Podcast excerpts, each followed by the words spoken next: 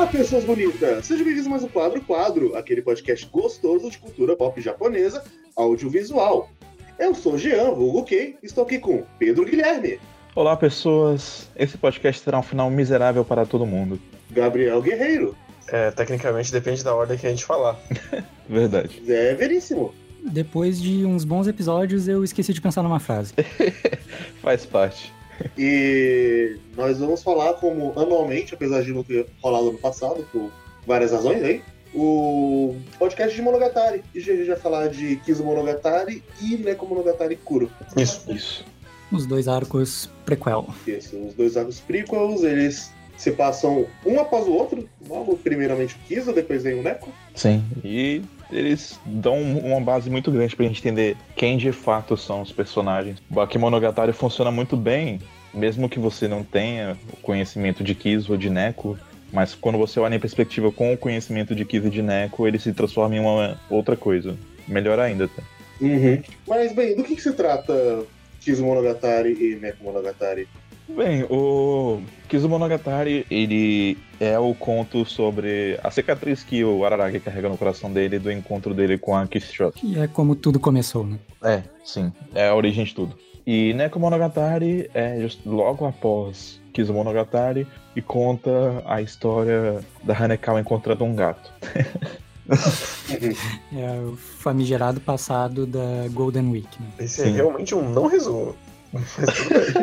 Eu não sei como explanar isso sem dar spoiler, sabe? Mas eu diria que, assim, considerando o que geralmente as pessoas esperariam de uma série com aspectos sobrenaturais que nem Monogatari, esse ponto de partida é o que mais acontece ação, é o mais dramático, por assim dizer. Talvez. É, principalmente o Kizu Monogatari, ele tem bem mais ação do que o Bakemono Sim. retrospecto com o último coisa que a gente falou sobre. A gente vai começar falando sobre Kizu Monogatari e depois a gente vai falar de Neko. Sim, sim. É, quando chegar o spoilers a gente avisa.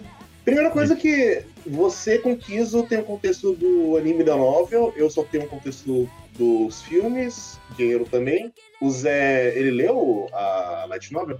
De Kizu, sim. E em relação a isso, a gente tem as experiências mais diversificadas possíveis com relação às obras dentro do grupinho de participantes presentes hoje, né? O Pedro já leu e assistiu algumas vezes cada uma das coisas. Uhum.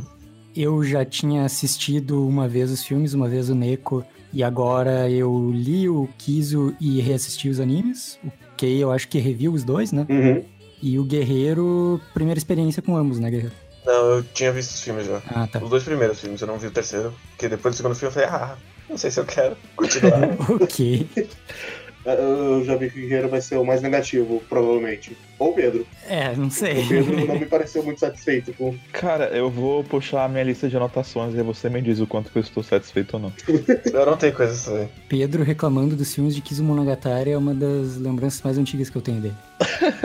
Sim. Inclusive eu cheguei a fazer textos pro quadro por quadro disso. Aí eu deletei depois. Não lembro porquê, mas eu deletei depois. Mas dito isso, qual é a impressão geral de vocês do, do, do filme, assim? E da, da novel também, no caso do Zé. É, a minha impressão com os filmes do Kiss é que, apesar de alguns problemas que a gente vai entrar mais pra frente, eu saí positivo dele. Uhum. Eu saí um tanto positivo, ainda mais que eu fui assistir com um amigo meu que ele nunca tinha experiência com nenhuma com o Monogatari. E eu decidi botar ele pra ver junto comigo pra ver qual seria a experiência de alguém vendo Kizu Monogatari sem nenhuma experiência com, com o resto. E foi interessante, ele até que serviu bem como uma introdução. É, é algo que o próprio autor falou. Não sobre os filmes, sobre a nova, né? Mas o Kizumonogatari serve como introdução, tanto quanto o Bakemonogatari serve como introdução também. Eu não acho que os filmes sirvam como introdução, assim. Pera, você acha ou você não acha? Não acho, eu acho que ele depende muito que você conheça os personagens antes. Assim, eu acho que ele pode ser um bom filme pra quem não tem conhecimento da série, mas eu também acho que precisa conhecer a série pra ter um pouco mais de aproveitamento dele. Dito isso, eu acho que ele não é a melhor maneira de começar porque ele é muito diferente do que a série é. Sim, sim. É porque eu acho que ele serve como. Você tem um ponto e. Assim que você assistiu o Bakemono, depois você tem uma certa desconstrução daquilo que foi estabelecido. Pelo menos foi essa impressão que eu tive. Você diz aquilo em relação à produção ou você diz aquilo em relação à história? Ah, em relação à história, em relação Ah, tá. aos personagens, você percebe que ah, tem umas coisas meio diferentes aí. Aham, sim. Não, sim. não era. Tem, tem algumas coisas que se ressignificam. Eu acho que sem o contexto da- de outros, outros arcos, os filmes do Kizumonogatari ficam um filme ainda mais qualquer coisa, mais esquecível, assim. Parece só um filme bonito com umas cenas de ação legais e outras cenas bastante aleatórias e meio questionáveis em termos de bom gosto, sei lá. Eu, eu- uma coisa que eu acho muito bizarra nesses filmes é o quanto ele tá muito preocupado em falar: ou a Hanekawa vai virar um gato, hein? Não sei se vocês pararam, mas a Hanekawa vai se dividir na metade, ela vai virar um gato. Ou ela vai virar um gato. ele faz isso o tempo todo. Principalmente com aquela aquela cara moe dela que vira literalmente uma cara de gato. Uhum. E, Assim, eh, no trabalho original tem muitas coisas que remetem à transformação da Hanekawa, mas feito com uma sutileza de que, que inclusive eu acho que tá nas minhas anotações, que não tem isso. Eles cortaram a cena que o Oshino reclama com o Araragi, que seria no terceiro filme, sobre a Hanekawa, porque ela dá medo nele. Porque ela é uma figura absurda. Esse, esse seria o foreshadowing que era pra estar no filme, sabe? Uhum. que se encaixaria com o tom da história. Mas eles não botaram isso. Eles colocam mais as, as cenas cômicas e outras coisas que não condizem com, com a história que eles estão contando ali naquele contexto. Né, para dar minhas impressões gerais da. Eu gosto muito da novel, muito, muito mesmo. E eu. Quando eu assisti os filmes pela primeira vez, a minha impressão foi. Poxa, é bom, mas é decepcionante. Hoje em dia, minha impressão é. Eu não tenho como gostar desses filmes e eles não são bons. Eles, eles me dão uma vibe filme de Persona 3, assim. E eu nem conheço o original. Parece muito detalhado, assim. É bem o que eu sinto. E uma coisa que é muito esquisita é que, tipo, o primeiro filme e o segundo filme são meio filme, cada um. Uhum. O que é um filme inteiro é o terceiro. Sim. Eu acho que a gente pode começar por aí, né? Porque eu cheguei a mandar na no outro grupo, né? Porque a gente teve que trocar de grupo aqui. Mas eu tinha mandado uns trechos de entrevistas. E uma das coisas que eles falam nessas entrevistas, que são entrevistas sobre a produção de Kizumonogatari, é que inicialmente, quando surgiu a ideia de fazer o projeto do filme, né? Porque esse surgiu muito inicialmente mesmo. Foi logo depois que eles já tinham acabado de produzir Bakemonogatari, sabe? Aí eles já estavam pensando em fazer o filme. E que eles queriam contar essa história no cinema. E a ideia era que fosse um filme só. Né? Assim. Só que Bakemonogatari é de 2009. e o filme saiu em 2016. Eles anunciaram que iam ser três filmes em 2015. Quase lá. O que caiu, será? Morreu o menino Kay. Caiu. Rolou um blackout. Eu acho que funcionaria muito melhor se fosse de fato um filme. Mesmo que fosse esse mesmo conteúdo, só que um filme só, eu ia relevar mais as coisas. Porque pelo menos eles cortaram as coisas porque é um filme só. Mas são três, então você tem espaço pra contar direito essa merda de história. E eles não contam. Eles não contam em nenhum dos filmes. Isso é o que me deixa mais puto. Aproveitar que enquanto o, o, o Kay não volta, Zé, eu queria saber o que, que você achou da novel. Eu gostei. Eu acho que eu talvez tenha gostado mais dessa do que dos livros do Bakemono, que são os outros que eu li. É, eu, eu particularmente eu gosto mais de Kiso do que de Bakemono. Mas é porque Bakemono tem pontos altos e pontos baixos, vamos dizer assim. Nenhum dos contos dele é ruim, sabe? Mas ele tem claramente histórias que são melhores. Uhum. Então, o Kiso pra mim é uma, uma grande história melhor do que todos os contos que tem em Bakemonogatari. É, eu acho que eu concordo. E talvez, não sei mais pra frente, mas talvez o Nishi Wissing funcione melhor com uma história maior por vez do que vários contos menores. É, eu acho que isso é algo que ele aprende a melhor na segunda temporada. É possível. E até porque ele tem a liberdade também de não estar dentro da cabeça do Araragi o tempo todo. Então, assim, ele, ele aborda outros personagens, ele escreve de outras formas. Isso ajuda um pouco mais a, a ele ter histórias mais consistentes. Sim. Mas bem, voltando pra Kiss e agora que o Ki voltou. Kei, tá tudo bem? Tá, tá, tá sim. E o Zé agora vai depender do Craig pra minha voz. pô. Sim. Oh não. Outra comparação que eu tava vendo conversando com meu amigo quando ele terminou de ver o Kizo e o Neko, ele meio que se sentiu incomodado como a personalidade do Araragi parece que muda muito de um pro outro. Muda. É muito bizarro. O final de Kizo não encaixa no começo de Neko nunca. Uhum. Aham. Cara, é porque o Oishi não sabe quem é o Araragi. Esse é o problema. O que é engraçado, porque, tipo assim, tem na, na entrevista aqui, sabe, ele fala que ele tomou a decisão de cortar os monólogos do Araragi porque ele queria que o público sentisse mais empatia por ele. Tipo, Assim, se fosse pra ter mais empatia por ele, não dava pra ter a cena do terceiro filme, pra começo. foi uma decisão que quebra as pernas da narrativa de tantas formas, porque a narrativa é a cabeça do Araragi.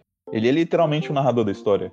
Então, você cortar isso, você perde a essência do personagem e da história em si. E você coloca um, um- um filtro a mais entre você e o protagonista, de qualquer jeito. É, é algo que eu vou falar mais pra frente, mas tem uma cena em específico no primeiro filme que mostra pra mim como tudo tá errado. E como eles não entenderam, sabe? O que que é o filme, o que que é a relação dos personagens, o que que é o Araragi. É foda. Ah, eu não queria falar de Monogatari dessa forma, mas eu realmente não gosto desses filmes. Vai ter vários programas pra você falar bem depois. Sim. Outro problema também, assim, é que, tipo, conforme as entrevistas, né? eu- a gente vai linkar essas entrevistas lá no, no post do site, porque elas são uma tradução, né? Que foi paga pelo Wave Motion Canon da, do primeiro filme. Aí tem uma entrevista com o Oishi, também com o pessoal de a direção de episódio, tem uma entrevista com o Akio Kishimbo também. E o Akio, o Akio Kishimbo, ele tem uma fala sobre a, a direção que é tipo assim, ele dirigiu Bakemonogatari querendo entender por que, que o Araragi se relaciona com a Hitagi e não com a Hanekawa. E ele transpôs essa curiosidade pra Kizu também. Tipo, a coisa que ele mais estava interessado em Kizu era a relação do Araragi com a Hanekawa. Claramente. Não pra dizer que a relação deles não é importante, mas não é o mais importante da história, sabe? Ela tem um significado muito importante dentro da história, mas ela é só um aspecto da história. E claramente eles estão muito obcecados com o personagem da Hanekawa. É, é muito esquisito que a Kiss Shot ela vira um personagem só no terceiro filme. Antes ela é um alívio cômico, bonitinho. Sim. Mas vou te dizer que na novel tem um pouco mais de Kiss Shot, mas ela realmente. Só a partir da metade que ela passa a interagir com o personagem mesmo. Sim, mas é algo que funciona melhor em livro do que em tela também. Porque a personagem da Kissy Shot, em primeiro momento, ela é muito sobre as ações dela, ou talvez a falta de ações dela. Então, tudo que tá no personagem dela, em primeiro momento, é sutil. Então, assim, ela demonstra as coisas de uma forma que é muito indireta. E, e como você tem um Araragi, que é uma pessoa que é densa e que trabalha as coisas na cabeça dele de forma sempre a colocar ele como se fosse, de certa forma, uma vítima, não como se ele tivesse se vitimizando necessariamente, mas ele sempre que se coloca numa posição negativa, como se as pessoas fossem tirar proveito dele ou abusar dele e coisas do tipo, ele mesmo acaba não percebendo quais são as reais intenções da Shot. Isso confundindo com ela o tempo todo. Chegou um ponto no filme que no filme e nos livros que o Oshino briga com ele por causa disso. Dá uma bronca nele. E diversas vezes. Diversas vezes, na verdade, não, né? Mas tem determinado momento que também foi cortado do filme que ela claramente demonstra afeição e ciúmes. Foi cortado do filme. Dentre outras coisas. Mas só dá pra expandir melhor na parte de spoilers. É, uma coisa que me incomoda nesses filmes é, primeiro, o character design que eu não gosto. Eu prefiro o resto, o da série normal. É meio esquisito esse character design. Então, o character designer da, do Bakemonogatari e das outras séries de TV é o Watanabe Akio, que também fez character design daquelas séries Gurisaya e do Kaminomizu Shirusekai, etc. Enquanto que pros filmes do Kizu Monogatari, o character design acabou ficando por conta do Morioka Hideyuki, que foi character designer também do Sayonara Zetsubou Sensei. Mas a segunda coisa é que a troca por. A troca da iluminação, assim, ela fez muito mal pra série. Que é. Como eu falei no de Bach, eu acho que. Eu falei no de Bach.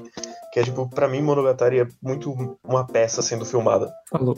Mas Kizu usa basicamente iluminação realista, então perde muito do aspecto dramático de acender uma luz em cima do personagem.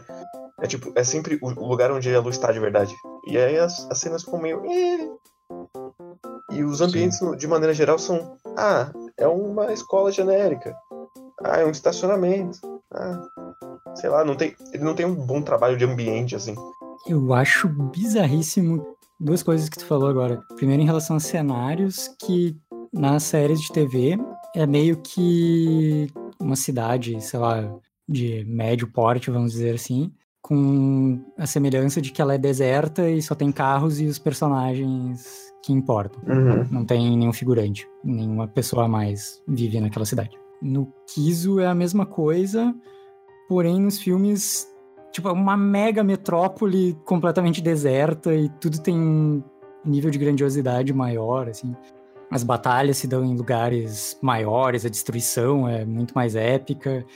E nos filmes, aliás, nos livros, dá a entender, inclusive, que é uma cidade pequena e tudo parece muito mais contido. Sim. Tudo parece uma É escala, tipo, 100 vezes menor do que os filmes. É, e do nada eles estão numa fábrica que não dá pra entender o que tá acontecendo na fábrica e você já esquece da fábrica três minutos depois.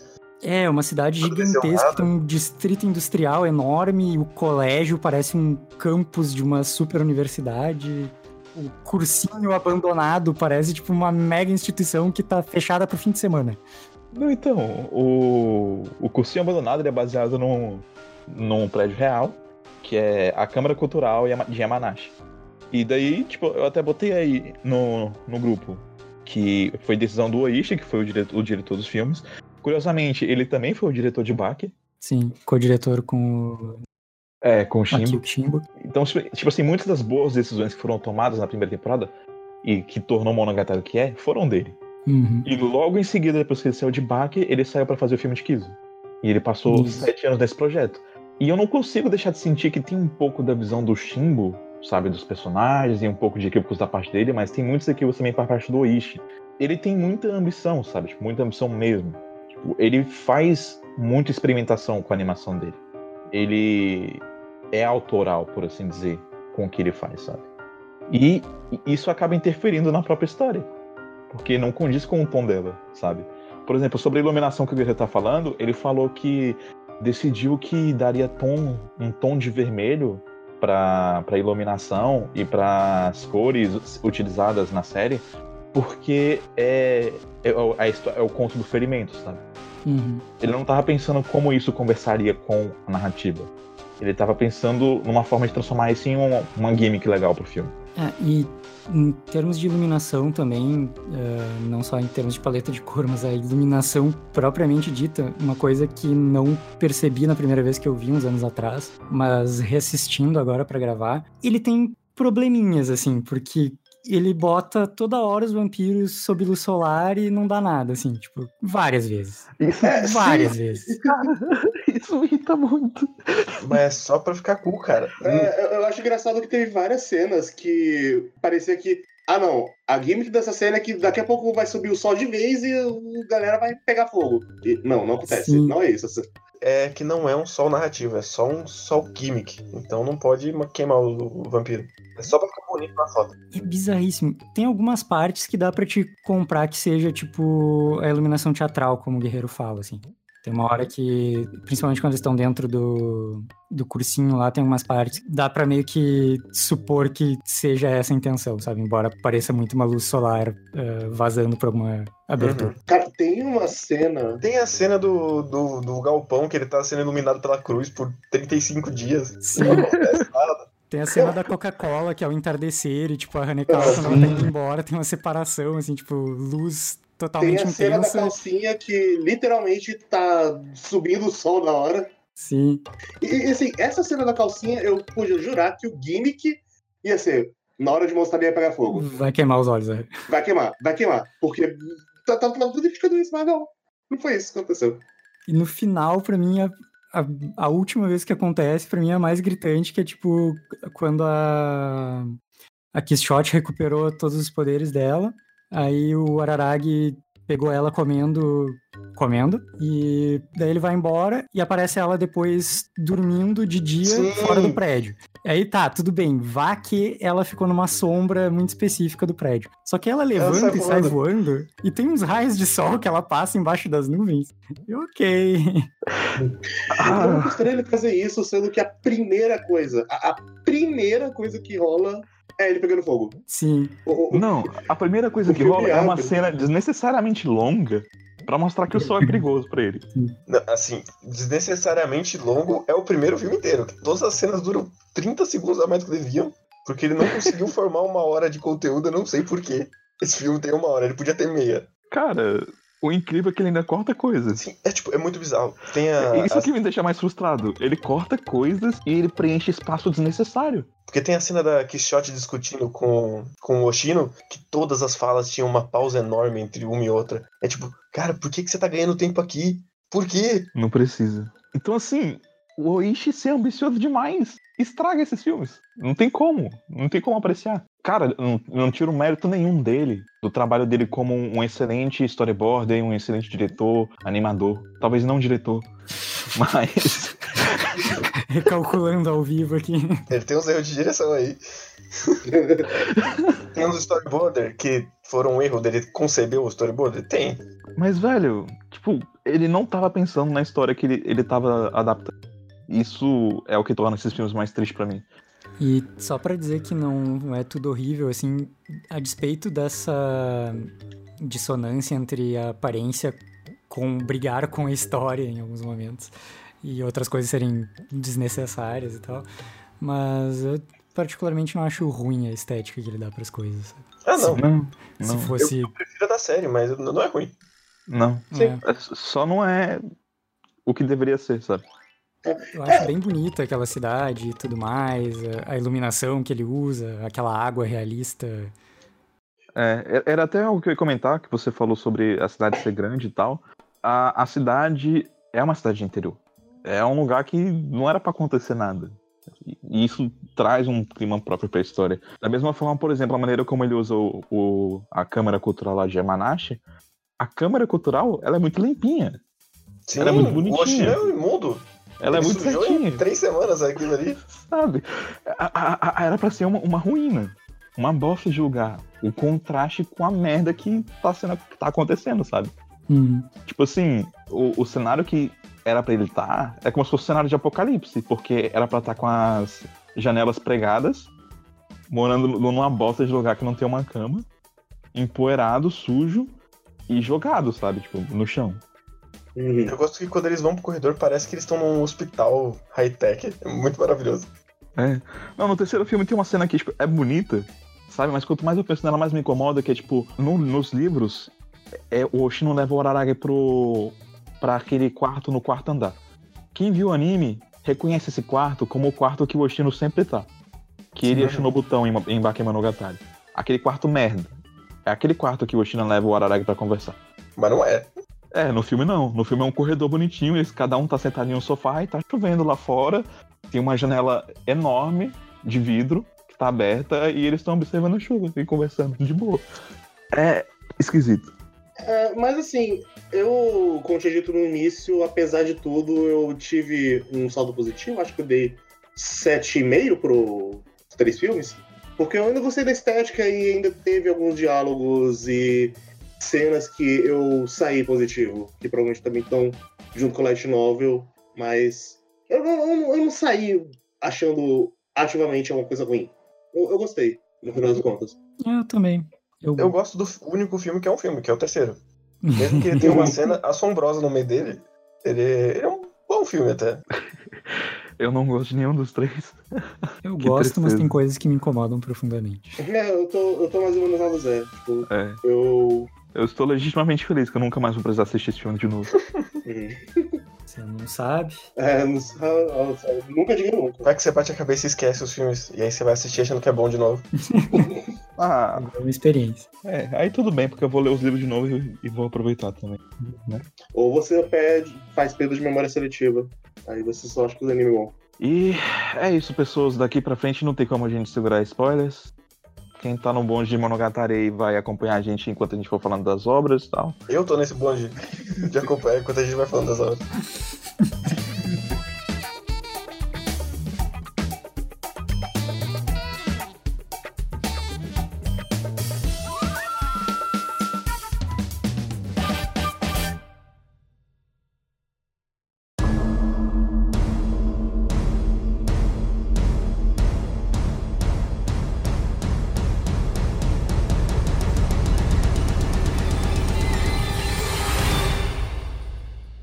Filme.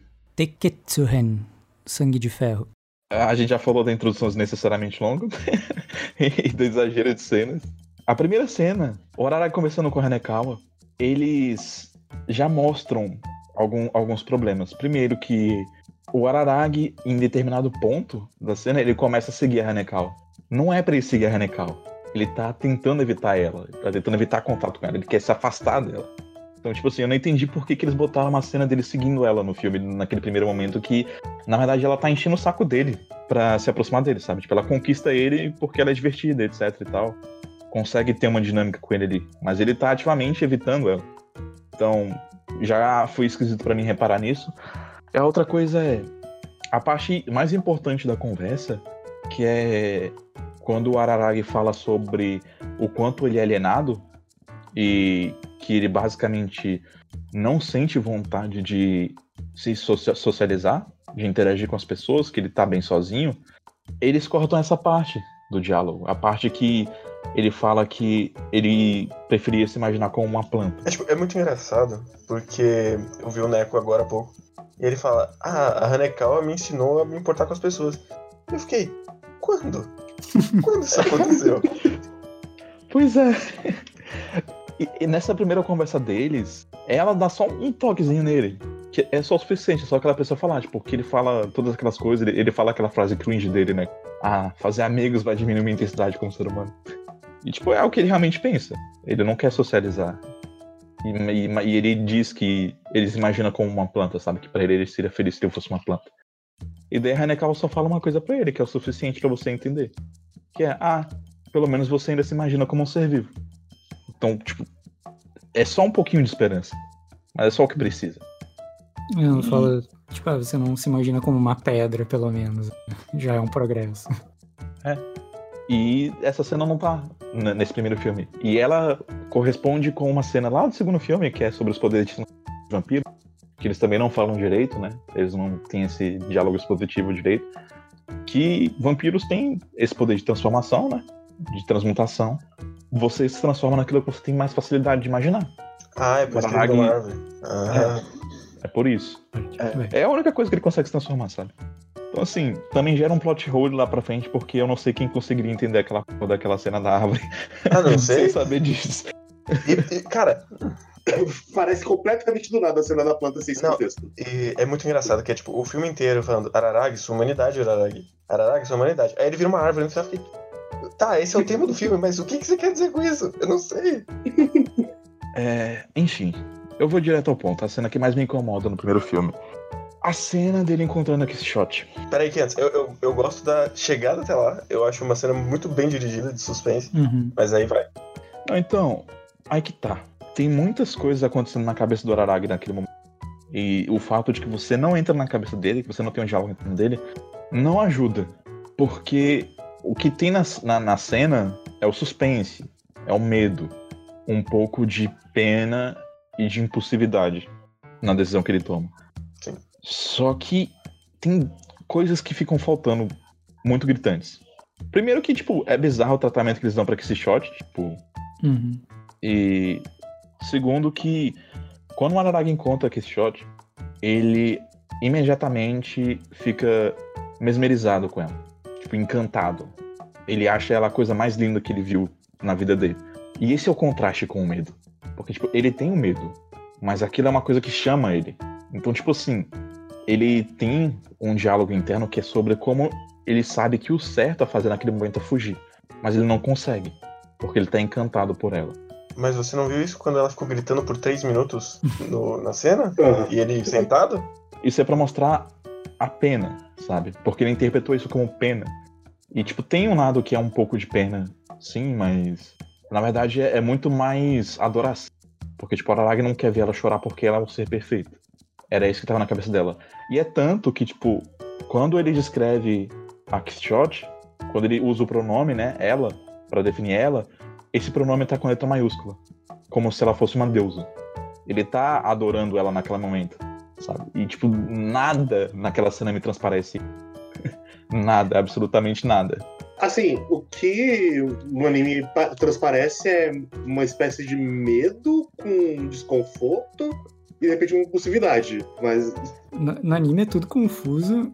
Para começar, que assim, a cidade deserta funciona em geral porque eles, quando tem alguma cena de ação ou coisa assim, ou coisa muito sobrenatural, eles estão em lugares que são, seriam de fato desertos. É, num cantinho. E naquela situação da Quixote, ele tá, tipo, naquela mega estação de metrô de Sim. Tóquio, bizarra. Com os trens passando e parando na estação. Então.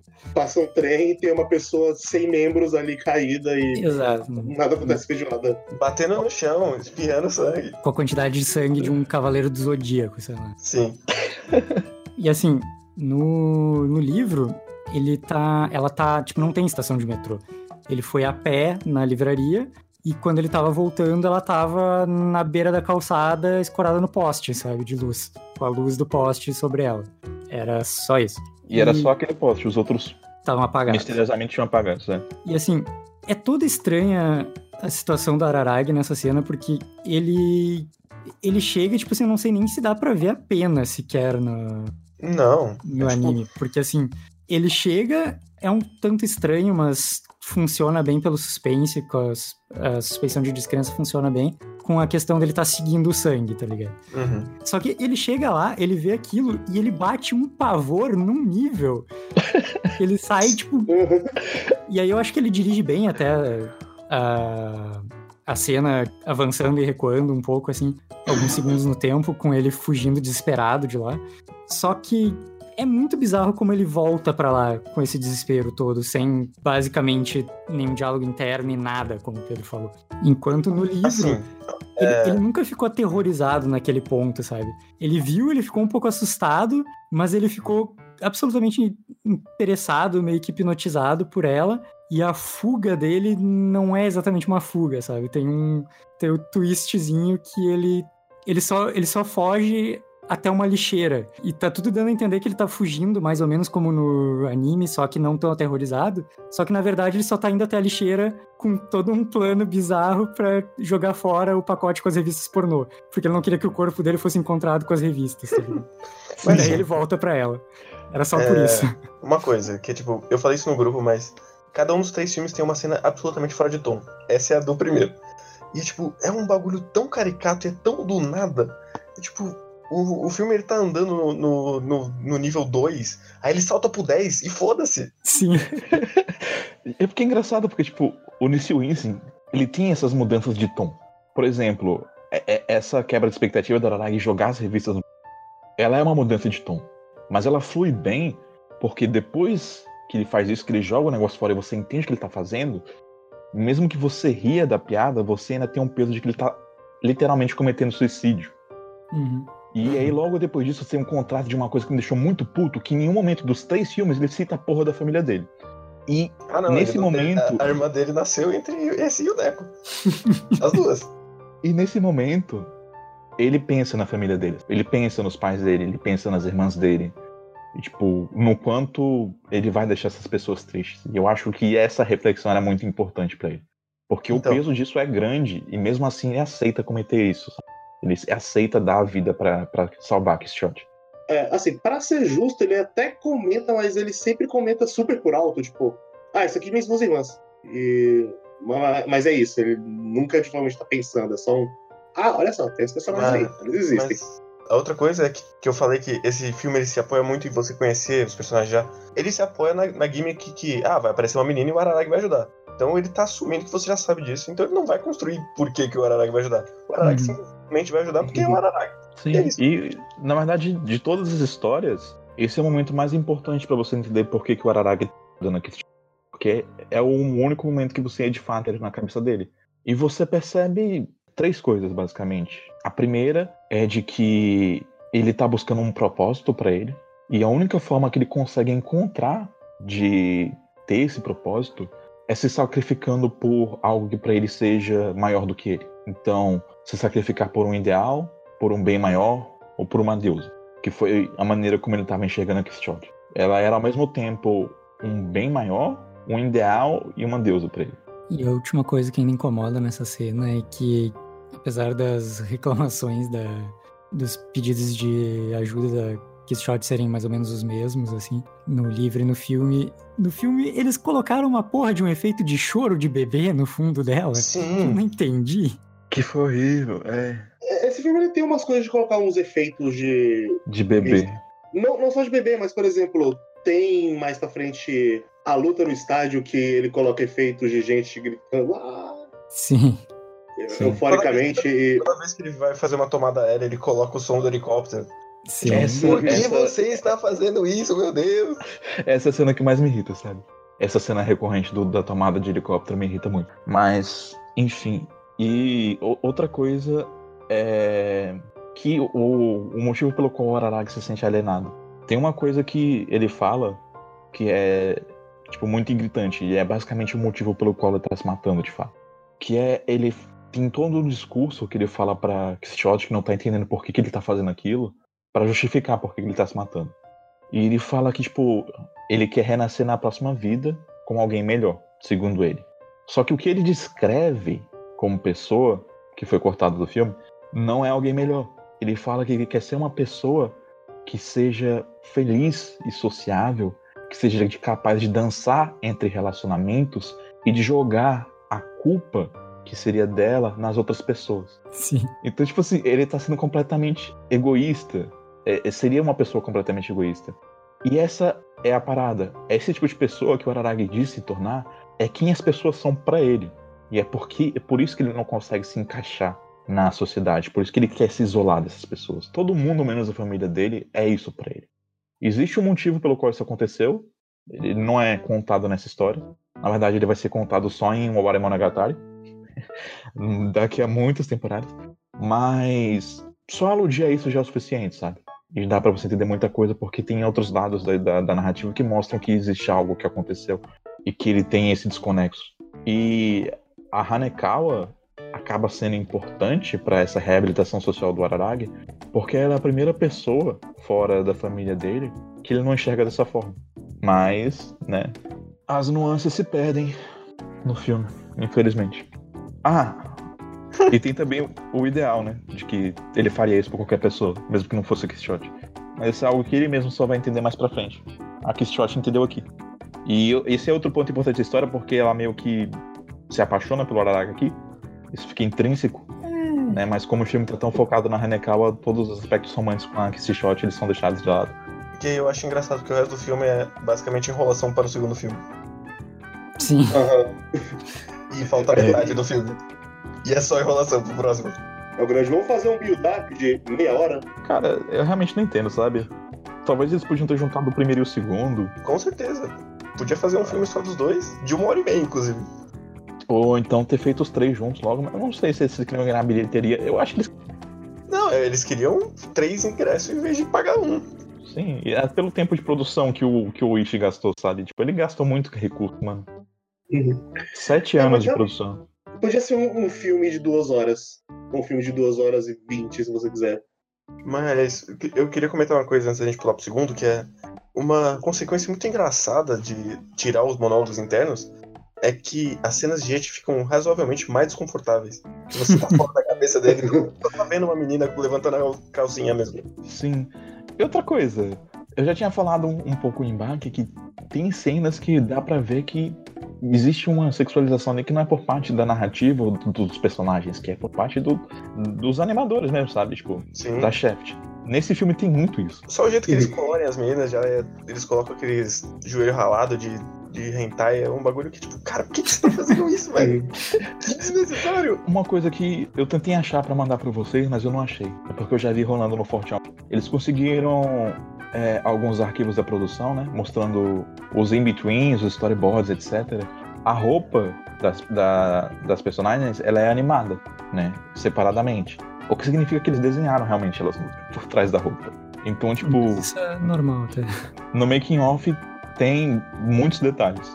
É normal, sabe? Mas é exageradamente sensual o que eles queriam fazer com os personagens. Uma coisa que eu fiquei um pouco surpreso de não ter sido decisão do, uh, do estúdio é toda essa física de peitos que ele tem no filme. Porque ao longo do livro, ele lança uma coisa aqui, outra ali do Araragi observando peitos por aí, mas tem a partir de um certo momento, ele começa a focar tanto, inclusive aquela cena no, do terceiro filme, entre outras coisas dele observando na Kiss Shot também, que, é ok, eu entendo porque vocês estão botando isso desde o começo. É, é compreensível. Tem uma relação também com o vampirismo dele e outras coisas, né? Mas. Enfim, quando chegar mais pra frente a gente comenta. Eu acho que do primeiro filme que tinha para comentar é isso. O resto é a exposição da questão do Oshino. Ah, sim. Me incomoda que quando os três vampiros vão atacar o Araragi, o, o Oshino já tá indo ajudar ele antes dos caras decidirem atacar ele. Ele tá o super-homem indo ajudar ele. Sim. sim. Era pra ele ajudar só quando tivesse acontecido, sabe? Mas como é que vai fazer a cena cool na fábrica? É muito esquisito aqui. Eu não sei porque que ele tá andando no meio da fábrica. Vai encontrar os três vampiros aqui na fábrica. Tá? Eles inventaram esse distrito industrial maldito. É só uma encruzilhada no, no livro, assim. É, era pra ser uma interseção. Eu acho engraçado que é, agora eu realmente esqueci que era uma fábrica, vocês comentaram que era uma fábrica no início do cast e eu tinha esquecido de novo que era uma fábrica. okay. É uma fábrica steampunk gigantesca. O pior de tudo é que, tipo assim, era pra ser uma armadilha pra quando ele chegasse na interseção, os três caminhos dele serem barrados, ele não ter pra onde eu não sei, não dá pra entender nada nessa cena. E daí, tipo, no filme, um dos vampiros começa a atacar ele primeiro, sabe, sozinho. Eles estão atacando os três juntos, porque os três têm medo dele. Então não faz sentido um deles estar tá atacando ele, ele sozinho, sabe? Neketsuhen, sangue quente. Isso é uma coisa que me incomoda demais. Nenhum desses três é um personagem no filme. Eles têm um filme inteiro pros três, nenhum deles é um personagem. Eles são um design legal. E só. Eu fui completamente enganado porque eu achava que há três filmes, cada filme vai ser para um, né? E não. Não, na verdade eles são a parte menos importante da narrativa toda no geral. Mas o pouco de personagem que eles têm, eles são categoricamente ignorados. O filme corta os diálogos deles. Aí não tem nem o que fazer. E aí quando um deles morre, é tipo, ah, tá, ele morreu, foda-se. Não sei nem o nome dele. Eu vou, vou adiantar então fazer esse gancho pra segunda, pro segundo filme, porque me incomoda muito a maneira como eles dirigem a cena de luta e como eles querem fazer tudo ser grandioso demais. E, tipo, essa parada do vampiro ainda acabar Araragi sozinho, tipo, deles transformarem neles nesses seres, tipo, super assustadores. Tipo, existe um lado que é assustador, mas me irrita o quanto eles fazem o Araragi ser uma pessoa completamente competente. Porque ele, ele é exageradamente covarde e exageradamente. Como posso falar? Idiota Talvez. nas cenas de luta. Ah, mas isso, é, isso ele é idiota no livro também. Ele é, mas ele toma mais ação, sabe? E ele não tem tanto medo quanto no filme. Eu acho que o filme querer que mostrar ele como uma pessoa medrosa me irrita muito. Eles fazem isso demais. Na primeira luta, ele, ele fica, sei lá, cinco minutos fugindo desesperadamente do dramaturge. Sim. Chega a ser até cômico, na real. Né? Sim, é, é pra ser um, um, cômico e a derrota dele é meio cômica também do mesmo jeito. Sim. Ele ia dar um golpe do Dio, inclusive, de bater com o compressor. É. é. Mas de maneira geral, uma coisa que me incomoda, né? Nessa, toda essa parte de montagem, assim, é que ele só vai parar nos ambientes. Não, não tem um, uma transição, não tem nada. De repente uhum. ele está enfrentando o dramaturgo, foda-se. Agora é o episódio, foda-se. Calma, cara. Assim, não me incomoda tanto a forma como ele faz isso, mas se ele seguisse um pouco melhor o livro, ficaria um pouco melhor, porque, tipo, é sempre no pátio da escola dele, sabe? Na parte, no campinho da, de terra da educação física. Sim, porque o Oshino decide que, tá, a gente tem que balancear as coisas. Mas como o Araragi é inexperiente, ele decide que vai dar um, uma vantagem de terreno para ele. Então as lutas são todas na escola, no campo atlético. Só que não são. Pois é, daí no, nos filmes funciona pior porque, tipo, fica cortando ele para diversos lugares aleatórios a cada luta. Assim. É, eles transformaram o, o, campo atlético num estádio. Sim, pra 50 mil pessoas. tipo, pra não, quê, velho? Primeiro tem uma escadaria gigante que vai parar no estádio. Sim, também. Outra coisa que me irrita, que eu não gosto, é a regeneração. Como ela funciona no filme. Porque eles têm todo esse negócio de fazer a, o membro crescer de novo.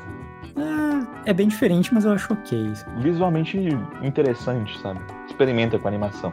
Mas me irrita porque o fato de que o Araragi, tipo, quando ele perde um membro, a regeneração dele é tão absurda que quando os, os braços dele são cortados, antes de cair no chão eles já voltaram. Essa é a parada da imortalidade dele. Então, tipo, essa vulnerabilidade dele toda, com esse crescimento do corpo, de forma escrita pra dar um ritmo longo pra luta, eu não gosto. É, assim, o tempo de regeneração dele é de acordo com o roteiro quer, porque às vezes era instantâneo, às vezes demorava um tempinho. A, a luta contra Kiss Shot no final, eles estão arrancando cabeça atrás de cabeça e tá tudo bem. É. É, No livro é sempre daquele. É sempre até um pouco mais rápido do que aquela luta final, assim. Mas é desde o começo é daquele jeito. Uhum. É, porque a impressão que tem é que começa sendo uma coisa de, tá, beleza, demora uns 10 minutinhos aí. Aí, de repente, opa, de- um pouco mais rápido. Caiu e já reconstruiu. Nos filmes ele é tipo o Piccolo do Dragon Ball Z, né? Uhum. No começo ele fica vários minutos sem o braço, aí depois ele já tá criando o braço em segundos. Não, esse segundo filme é Dragon Ball Super Broly, só que com os personagens de Monogatari. Sim.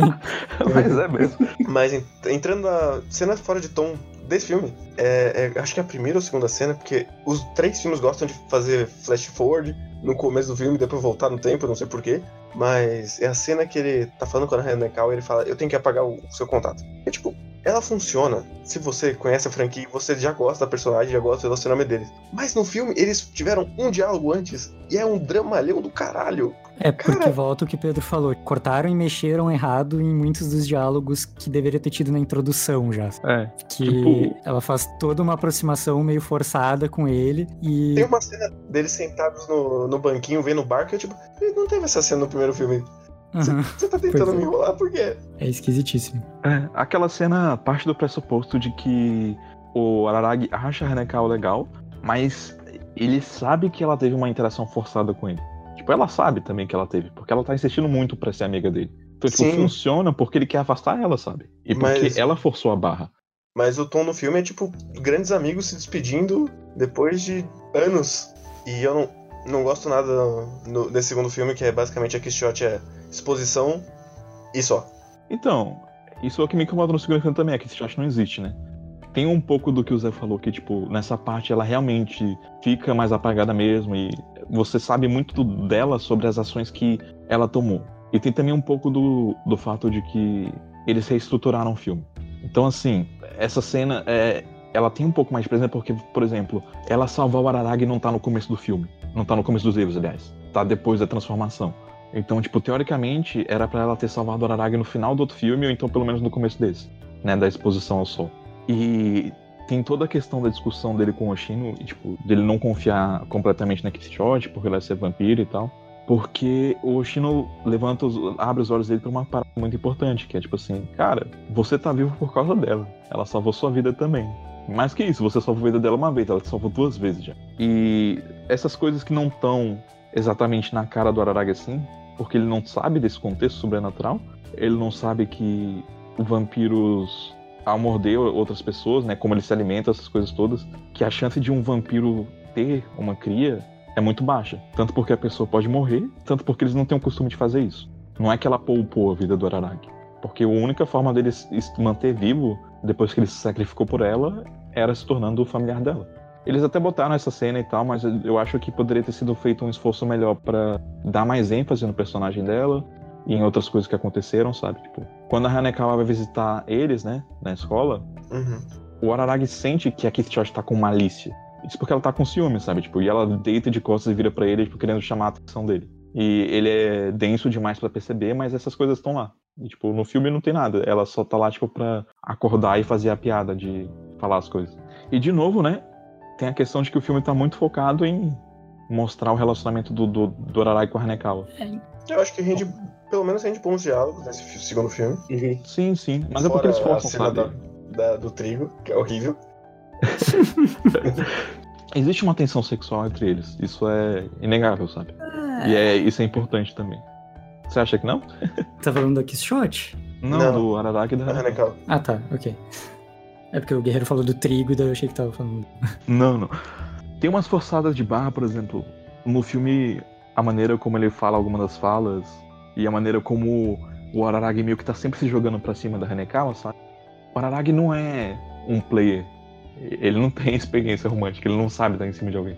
É pra ser um negócio desajeitado, sabe? Não é pra ser smooth. Ele tá o terror da Otavinha. Pois é, é esquisito. Até porque o Araragi também não sabe exatamente o que, que ele sente pela Hanekawa. Então, essa cena de forçação de barra fica meio esquisita. Eu acho que funciona até, porque ele. Ele é desajeitado e ele, ele não sabe direito o que ele tá sentindo, então ele, ele tá meio que brincando, mas. É de verdade, mas ele tá brincando, mas ele não sabe bem como é que ele faz esse tipo de coisa, porque ele nem sabe o que, que ele quer fazer direito, então. É. Ele quer estourar a Coca-Cola. Eu acho que até certo ponto funciona, sabe? Mas me incomoda porque eles dão ênfase demais só no lado da Hanekawa, sabe? É isso que me incomoda mesmo. Uhum. Mas assim, eu acho que são, de fato, as melhores cenas do segundo filme são com ela. Até a cena do trigo, tipo, eu não gosto da parte da Coca-Cola, mas de maneira geral eu gosto da conversa que eles têm lá. Nossa, eu achei tão brega essa cena. Mas dito isso, uma cena da Hanekawa que eu não gosto é a cena que ela morre. Tá, eu não senti nada com essa cena, cara. Você não fez o menor esforço pra Sim. passar nada. É bem patético. Todo momento do, episo- do episódio, na real, é meio... Então, eu, eu fui anotando essas coisas que ele foi falando e ele reforçou várias vezes que é, ó, pro primeiro é só um trabalho, pro segundo é pessoal, pro terceiro é religião. E aí ele não fez nada com esse tema. Foi só coisas que ele achou.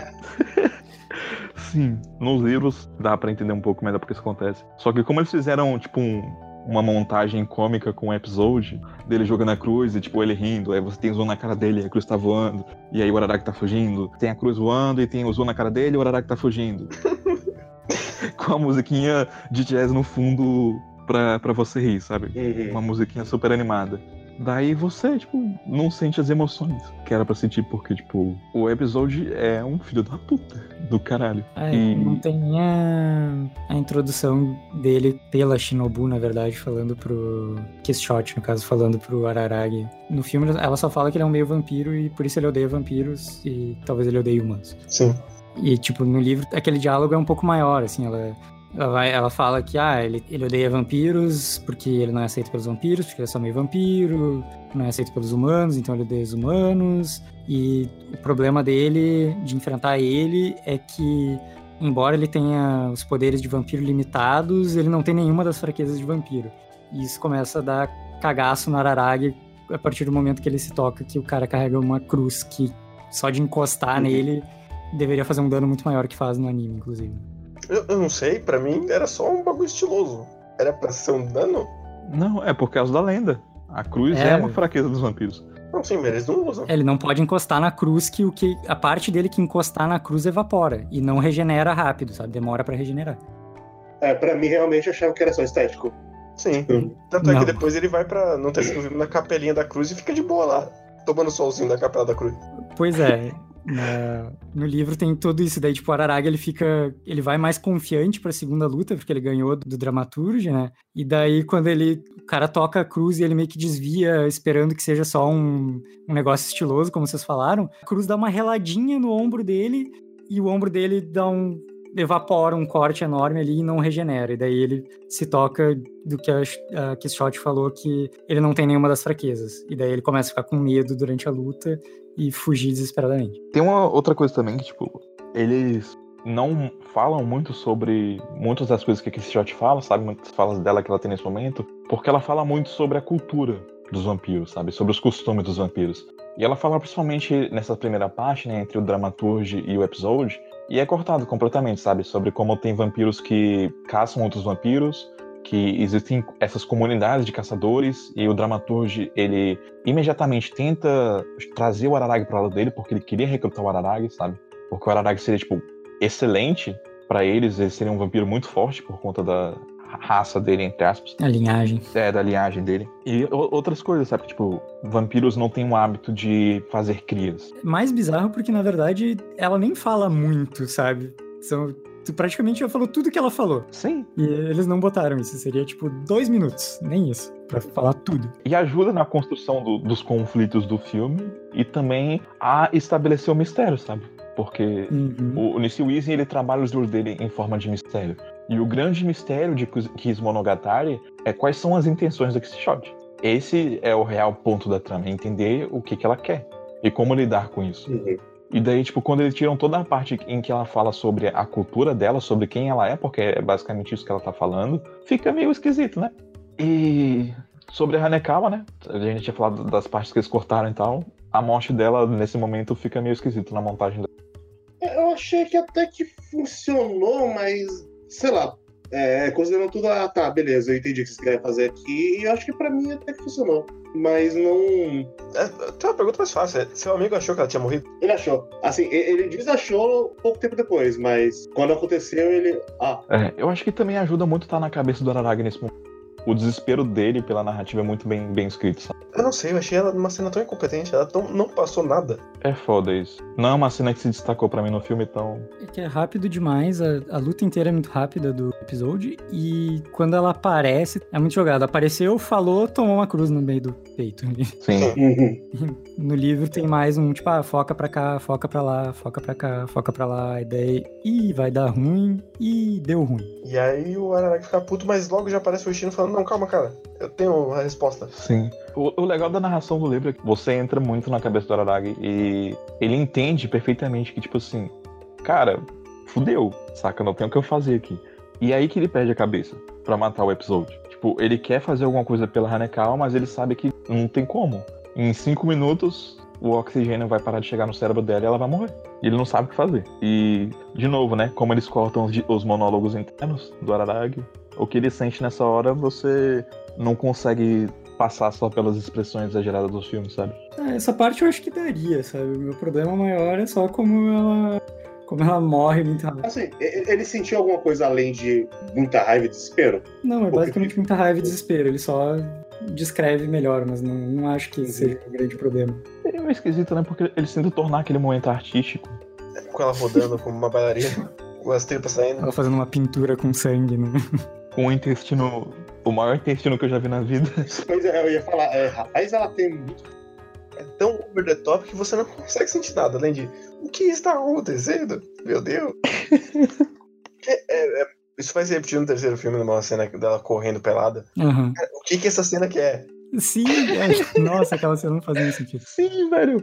Por que que tem aquela cena? Tipo, eu até entendi 45. Sim, ela, ela tá se abrindo pra ele pra tentar conectar, mas por que assim? Né? Mas sabe, sabe o que que funcionaria, guerreiro? Funcionaria se eles não tivessem mostrado a primeira cena deles conversando corretamente, sabe? Dela forçando a barra com ele, dele tentando fugir dela, e ela E funcionaria se eles não focassem tanto nos peitos dela pulando enquanto ela corre? Talvez. Eu acho aquela cena esquisita. A nudez dela é feia, sabe? Tipo, Sim. nem bonita é, sabe? Tipo, Me lembrou Gigant. Ah, porque. é, continuando. Depois disso, a gente tem a cena do tri, Isso. a propaganda da Coca-Cola. Uma coisa que me incomoda nesse filme, e talvez seja porque eu já li esse livro muitas vezes, as calcinhas da Hanekal me incomodam. É uma umas calcinhas trabalhadas, né? Não, o o problema não é ser trabalhado. O problema é que elas são muito é, vulgares. E não é pra elas serem vulgares. Essa que é a parada. Não, eu não acho tanto, não. Eu achei. Eu acho que a a primeira, especialmente, que ele vê, é- relativamente bate com a descrição. É, o, a segunda eu achei meio. Uou, você estava usando isso aí? A segunda é bem. É assim que você vai pra escola? É, tipo assim, parece que ela tá sempre tentando, tá indo pra um date querendo seduzir o boy. Hum. né? Mas- É, parece que ela tá o tempo todo de Hanekal Black, né? Mas tudo bem. Exatamente, mano. Pois é. Era basicamente a calcinha é só uma metáfora pra você. O relacionamento dela com a Araragi e o desenvolvimento dele. Então, esse foco é meio esquisito. E aí a gente chega no, no padre. Guillotine Cutter. Que é uma bosta. Primeiro que ele dura 3 segundos na cena. Segundo que eu fiquei muito confuso, que tipo, o Oshino deixou a Hanekal morrer, mas ele ficou muito desesperado quando o outro cara sequestrou ela. Mas eu não sei quem é o outro cara, eu não sei por que, que ele tá desesperado. Aham. E aí acaba. Não, então, Então, Então, você precisa abandonar sua humanidade. Beleza. Aí- Sim, e isso também não dá em lugar nenhum. Não tem nenhuma, é. nenhum efeito. Ela tem essa quebra. Aqui tá, no, no filme ele não constrói nada pro cara, então não tem essa quebra. É só uma luta muito rápida, aleatoriamente. No livro, ele faz toda uma construçãozinha, assim, de pouco em pouco. Ah, o Dramaturge, ele é um vampiro que caça vampiros. Então, é o negócio do trabalho. Daí, tipo, não é nada muito profundo, é meio que só isso. Mas ele trabalha um pouquinho aqui, cita um pouquinho ali. Ah, mas eu, eu queria alguma coisa. Não tem nada. É, é alguma coisa. Aí passa pro episódio. O episódio, acho que é o mais discrepante. Não, não é o mais discrepante, mas. Ele corta mais coisa ainda, porque tem aquela parada que eu falei do medo e tudo mais, e da- dele ser meio vampiro, blá blá blá. E ele faz isso por causa do dos sentimentos, do ódio, no caso. E daí, quando vai pro, pro Guillotine Cutter, tanto o Oshino quanto a Kishot, eles falam para ele, mas principalmente a Kishot, quando ele vai enfrentar o primeiro Dramaturge, ele tá cagado. E quando ele vai pro, pro episódio, ele tá mais confiante, mas aí dá um meio que um ruim no começo da luta já. A Hanekawa se dá mal e tudo mais, então ele perde um pouco da confiança, mas ao mesmo tempo chega por último e o Guillotine Cutter é só um humano. Então ele tá confiante. E daí todo mundo fala para ele: não, espera aí, ele é um humano que caça vampiros. Tem que ter alguma coisa aí.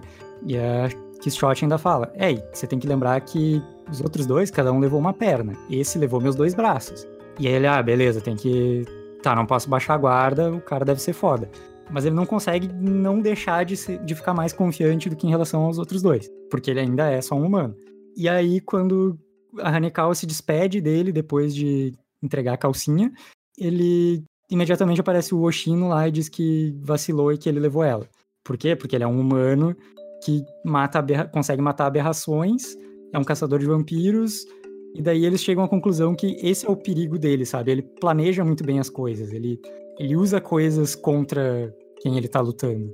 É, é, é o fato de que ele é humano, de que ele é um Exato. filho da puta. Exato. Sim, eu, consigo, eu consigo ver essa temática lá, ele só esqueceu de fazer ela. Ele, é. é. Ele só esqueceu de contar. E um outro detalhe de por que, que o Oshino se importa, o Oshino, ele se incomoda com as pessoas morrendo.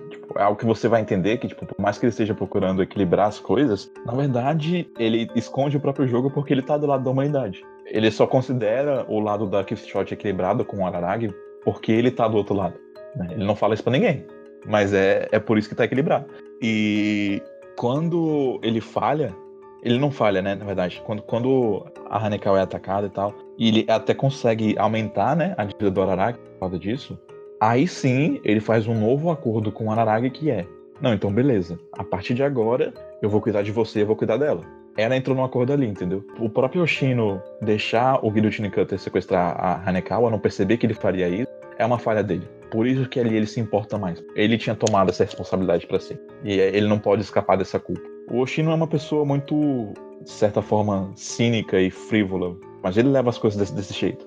Ele vai criando um carinho pelas pessoas, mas não é que ele se importe necessariamente tanto com elas, a não ser mais com a responsabilidade que ele tem para com elas. Inicialmente, nesse caso. E aí, no livro, tem toda essa construção e a luta ela é a mais rápida de todas, então rola meio que essa quebra de expectativa que, ah, meu Deus, o cara vai ser um lutador foda e tal. E daí ele faz o esquema das raízes, que tinha sido plantado antes. Ah.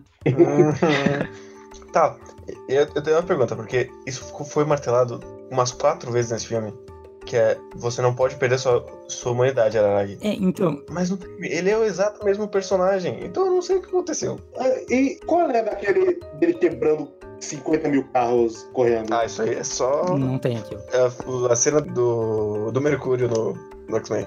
Exatamente. E não tem isso, ele só, só salta pra lá. o, o negócio é. Desde que o Araraga acordou como vampiro, ele meio que cumpriu o, o que ele queria, sabe? Você sacrificar para alguém. E depois disso, o que resta para ele é voltar a ser humano. Ele quer ser humano. Essa é a parada. Então, assim, por mais que ele não busque essas relações, ele, ele viva isolado, ele ainda quer, de alguma forma, fazer parte desse mundo. É a, aquela esperança que a Hanekal tinha falado pra ele, pelo menos você quer estar vivo. Uhum. É um pouco, muito pouco, mas ele é importante. Ah, tem algo que eu esqueci de falar. A última coisa que o, o, o Araragi pensa quando a, a Christian tá sugando o sangue dele é que, tipo assim, ah, eu tinha uma amiga, né? Tô lembrando da Hanekawa. Isso justamente porque ela seria uma esperança de um futuro para ele ter. É, ele fica pensando que, ah, no livro, no caso, no filme nem me lembro, mas ele fica, ele fala que ele tá pensando, ele tá lembrando de quatro pessoas. E daí ele, ah, talvez tenha uma quinta? Ah, eu acho que tinha uma quinta, né? Que seria o pai, a mãe, as duas irmãs e a Hanekawa. Sim. E sobre a, a, humanidade que ele tá perdendo, que na verdade ele tava. Depois que ele acordou como vampiro, ele quase que imediatamente pediu para voltar a ser humano. É, pelo que eu entendi, é um negócio muito mais literal do que parecia, assim. Parecia ser uma. que era para ser uma grande coisa, mas o deixar de ser humano, pelo que eu entendi, era só ele deixar a forma humana. Então ele transformou o braço dele em raiz. Ah, então, mas é, é muito confuso porque é uma coisa martelada demais pra não ter nenhuma consequência Não, depois. então. Mas é que aí que tá a parada, sabe? Porque todo o arco do Araragi de querer se tornar humano, de buscar esse propósito, de querer se encaixar nas coisas, o vampirismo dele é isso, sabe? É essa alienação, esse isolamento. Então, tipo assim, quando o Araragi é martelado pra ele, tipo, você vai ter que deixar sua humanidade de lado, aquele, aquele momento é importante não, não porque ele se transforma, mas porque naquele momento ele salva Hanekawa, mas ele desiste da humanidade dele, de viver, entendeu? Aquele é o ponto importante daquele momento, porque pra ele, se ele salvasse a Hanekawa ali e ele deixar de viver, se ele não conseguisse mais se tornar humano, teria valido a pena. Sim, mas então, mas é exatamente isso, que é tipo, depois no começo do terceiro filme, ele já tá querendo voltar a viver de novo. Não tem o. Essa transição ela não acontece. É que, sei lá, pra mim a parte da, do deixar a sua humanidade de lado foi toda voltada só pro Guillotine Cutter mesmo.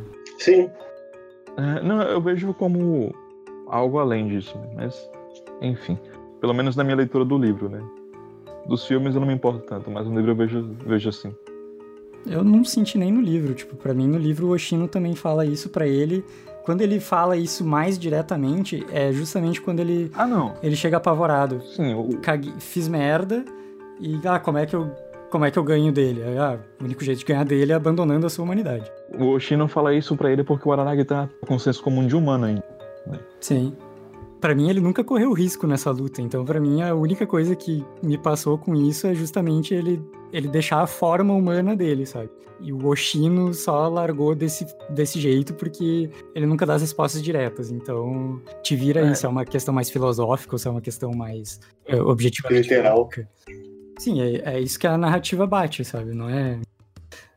Sim, eu concordo com, com o Zé.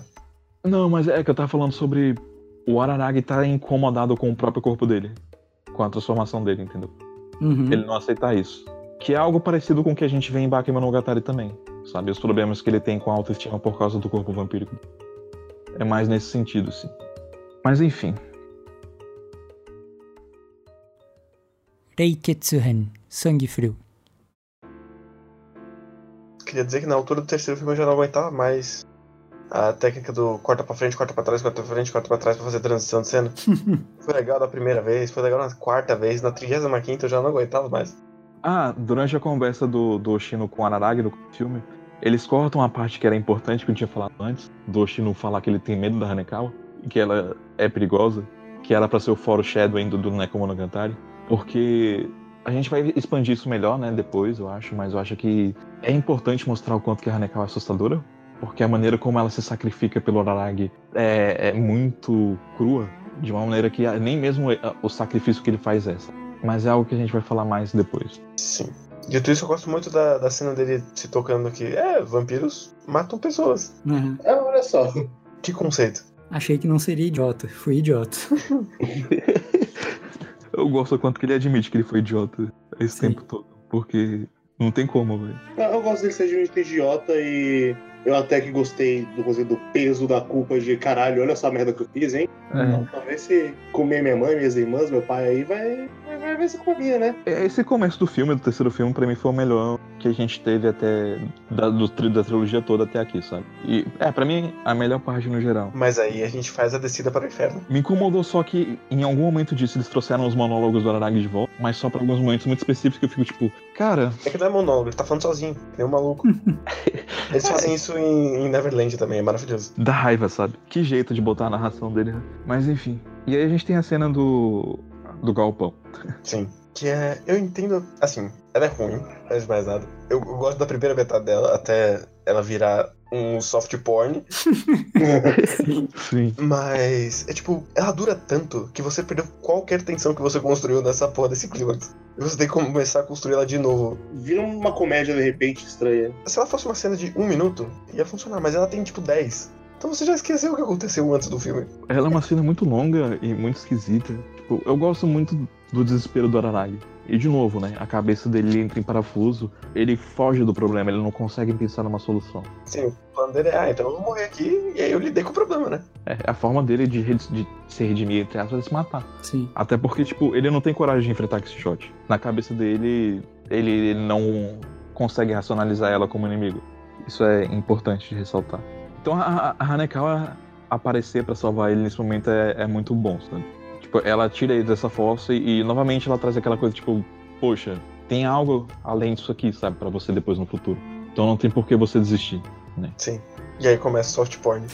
é, dá para você entender por que, que é, o Araragi adora a Hanekawa.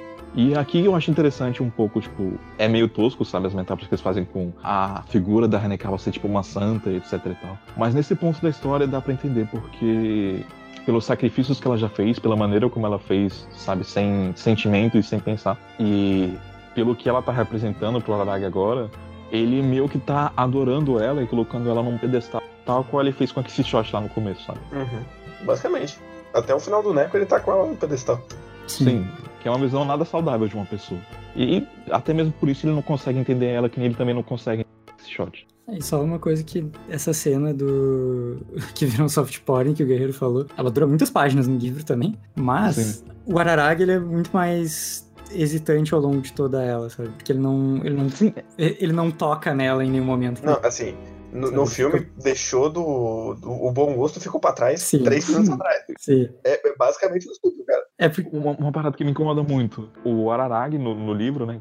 Ele tá hesitante e ele tá, tipo, nervoso. É um adolescente dando um passo que ele não sabe o que ele tá fazendo. Sim. No filme isso passa depois que ele fala a primeira coisa, tá ligado? Sim. Sim. Posso pegar nos seus peitos, daí passou o nervosismo. Só que a cena, a cena, tipo assim, em todo momento nos livros, a Hanekawa tá de costas pra ele. Não. E aí ele tá encoxando ela. Eles não estão de frente um pro outro. Não, e, tipo, eles estão de frente sim.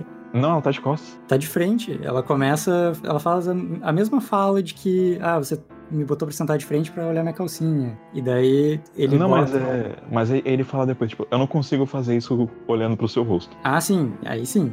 Aí ela vira, e aí ele fala, tá, ainda assim tá difícil, levanta os braços. Sim.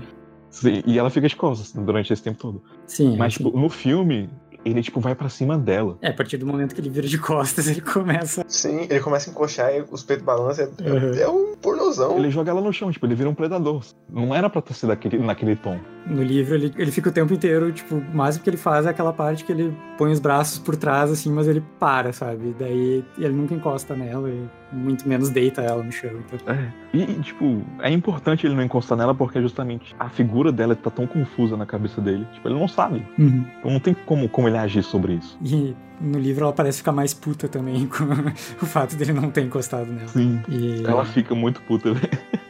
Na verdade, ela, ela falou sério, né? Sim. O Araraki não quer acreditar, mas ela falou, cara, eu achei que eu ia perder a virgindade aqui. E eu acho que ela fala isso no filme também. Né? Só que no filme fala. fica mais cômico. Sim, porque eles usam aquele traço SD quando ele oferece massagem no ombro e tudo mais. É, mas aqui você já vê que, tipo, a maneira como a Hanekawa também tava idealizando o Araraki, né? Que nem a gente vai ver Neko depois ela queria imaginar que ele ia ser o herói dela. E. Ah, outro detalhe interessante também. A Hanekawa já tinha interesse no Araragi antes. Tipo, fica implícito pelo livro que ela já observava ele antes. Porque ele era fora do padrão, né? fora do comum. Então ela tinha essa curiosidade por ele. Então, assim, ela conversar com ele não é anormal. A gente meio que entende isso pela conversa que eles têm lá no começo também. Mas enfim. Mas aí o filme lembra que ele tem que completar uma luta. E aí ele Sim. volta pra um estádio de beisebol. Cara, eu odeio essa luta. Ela é tão over. Eu, eu gosto da animação. É, tirando o contexto, e olhando só o aspecto técnico, eu gosto muito da animação. Sim. Uhum. Tipo, eles tiram todo o contexto do, da, da cena. A, a Shot, como um ser, como um vampiro, ela tá muito além das capacidades de Araraki como um, um, vampiro que é cria dela e como noviço tem como lidar. É, é, tipo é muito esquisito que depois ela fala, ah, você achou que eu era puro sangue, mas na verdade eu era transformada, mas depois de 300 anos não faz diferença. Mas eu não sei quão mais forte ela é do que ele. Eles parecem a mesma coisa. Então, ela deixa bem claro para ele: seguinte, eu não vou me transformar, eu não vou usar o poder dos meus olhos, eu não vou é, voar. Ela, ela cita uma caranada de poder. Ela fala: Eu não vou fazer nada contra você que você não saiba fazer. A única coisa que a gente vai fazer é a gente vai ficar aqui um na frente do outro e a gente vai lutar na porrada. Se batendo e regenerando. É. A imortalidade que acabar primeiro. Perde. Perde, basicamente. Sabe? Porque é a única forma da Arag ter alguma chance contra ela. E ela fala isso nesses tons. Ela fala, inclusive, que ela vai, tipo, ah, não tem Oshino aqui, mas eu vou fazer no molde dele. Eu vou deixar a chance de vitória em 50% para cada lado. Ou o mais próximo que eu conseguir disso. Daí ela passa a listinha de poder que ela não vai usar. E ainda assim, dá a entender a todo momento que, mesmo deixando só a parte de é, força e regeneração, ela é. A regeneração é meio que igual, mas ela é muito mais forte, assim. É, Cada soco ela é- dela e coisa dá muito mais dano no Araragi do que os dele nela. Sim. E ela é muito mais resiliente do que ele. Enquanto ele ainda sente dor, ela não demonstra. Ela tem muito mais experiência. Ele tem aberturas, ela não tem aberturas. Na verdade, toda aquela luta foi manipulada. Porque ela queria, em um determinado momento, cansar, sabe, dessa agressão mútua e deixar o Araragi só fazer, dar conta do recado. Mas isso não acontece. Inclusive, uma parada interessante, assim, mostra, mostrou um pouco na, no, no anime, né? Que, tipo, ela tenta convencer ele a, a ser vampiro com ela, né? Porque ela quer, ela quer morrer por ele, mas ela viveria com ele, se pudesse. Mas como eles queriam dar tanta ênfase na luta, assim, acabou que teve essa cena de conversa que eles pararam, eh, falaram o que precisavam falar, eles cortaram. Algumas coisas que eram importantes eles deixaram de lado. Tipo, a Kishoti explicando por que, que a natureza dela como vampira não é menos hipócrita do que a gente como ser humano comer carne e coisas desse tipo. E também ela tentando chamar o Araragi pro lado dela, sabe? Pra viver com ele. Uhum. Mas não dá certo, ele morde ela e ela murcha. É, é, a gente tem o clima do filme, que é tipo, a Hanekawa se dando conta, né, do que tava acontecendo. É, eu fico feliz que eles tenham mantido o, de- o detalhe de que a Kishot não, não quer matar a Hanekawa. Então ela evita acertar ela. Isso já mostra que, pra Kishot, seres humanos não são só comida, sabe? Se fossem, ela não ia ter poupado a Hanekawa. Mas ela enxerga ela como pessoa, assim como ela enxergou o Arará como pessoa, assim como ela já interagiu com outros seres humanos antes e por aí vai. Não muda o fato de que ela é uma vampira e que ela precisa comer eles pra sobreviver, que ela matou umas 6 mil pessoas, mas coloca ela numa perspectiva diferente, né? E torna mais difícil pro Araragi matar ela de fato. Sim. Aí aparece o Oshi. E aí aparece o Shino e tal, o Araragi pede as paradas, e é que me deixa puto. Uhum. A cena mais importante do filme eles estragaram. Esqueceram de um detalhe. Um detalhezinho muito importante. A decisão que o Araragi tomou. Vocês acham que ele tomou por quê? Por ele. E você aqui? É, ali mostra muito que foi a parte egoísta dele e fraca, que ele não consegue se responsabilizar por outras coisas. Então, ele, ele queria fugir de responsabilidades numa situação que, tá, não vou me responsabilizar pela morte dela. Eu não tenho coragem de fazer isso. E fez uma situação que deixa tudo uma merda. Prefiro transformar num cachorro do que matar ela, porque. Então, o que o Araragi entende que nessa tentativa de suicídio da Kishot de encontrar propósito na morte dele é que ela fez literalmente a mesma coisa que ele estava fazendo. E aqui ele não consegue enxergar porque ela fazendo isso como algo certo. Não soa bem pra ele. Pra ele, ela não merece esse fim. E chegou num ponto em que para pro Araragi ela tá humanizada. E tem uma cena que eles colocaram no primeiro filme, que é tipo assim, a Kishot zoando, zoando ele, né? Fala, ah, porque isso é um gesto de submissão. E aí ele faz lá a carinha na cabeça dela e tal. Aqui, quando ele nega a Kishot o desejo dela de, de matar ela, ele faz isso falando pra ela, tipo, tá, eu não vou fazer o que você quer. Acariciando a cabeça dela, em sinal de submissão. A decisão que ele tomou não foi por causa dele, foi por ela. Ele tomou a decisão pela Kishot, procurando o melhor pra ela, que ele não consegue nem procurar pra ele. E eles cortaram essa porra. Vai se fuder. Ai, eu não tenho palavras pra falar o quanto que eu odeio esse filme. ah, eu odeio também que a Kishot tá querendo fazer isso pelo Araragi e pela montagem das cenas eles tentam transformar isso em só culpa pelo primeiro, pelo primeiro servo dela. Sim, bastante. É tipo, eu não consegui salvar ele, então eu vou salvar o segundo. Sim. A culpa é importante, mas que nem ela falou, sabe? Tipo, o Araragi se tornou alguém especial pra ela porque ele fez algo por ela que ninguém mais fez. Ele é especial por si só, sabe? E tem esse peso muito grande nessa cena. É 90% retribuição por ele ter dado a vida e depois ter lutado no lugar dela pra recuperar os membros do que. Sim. E daí eles tiram isso e pra ficar só como se fosse um peso de culpa, sabe? E pra mim, eles tiraram isso porque eles querem favorecer a Hanekal.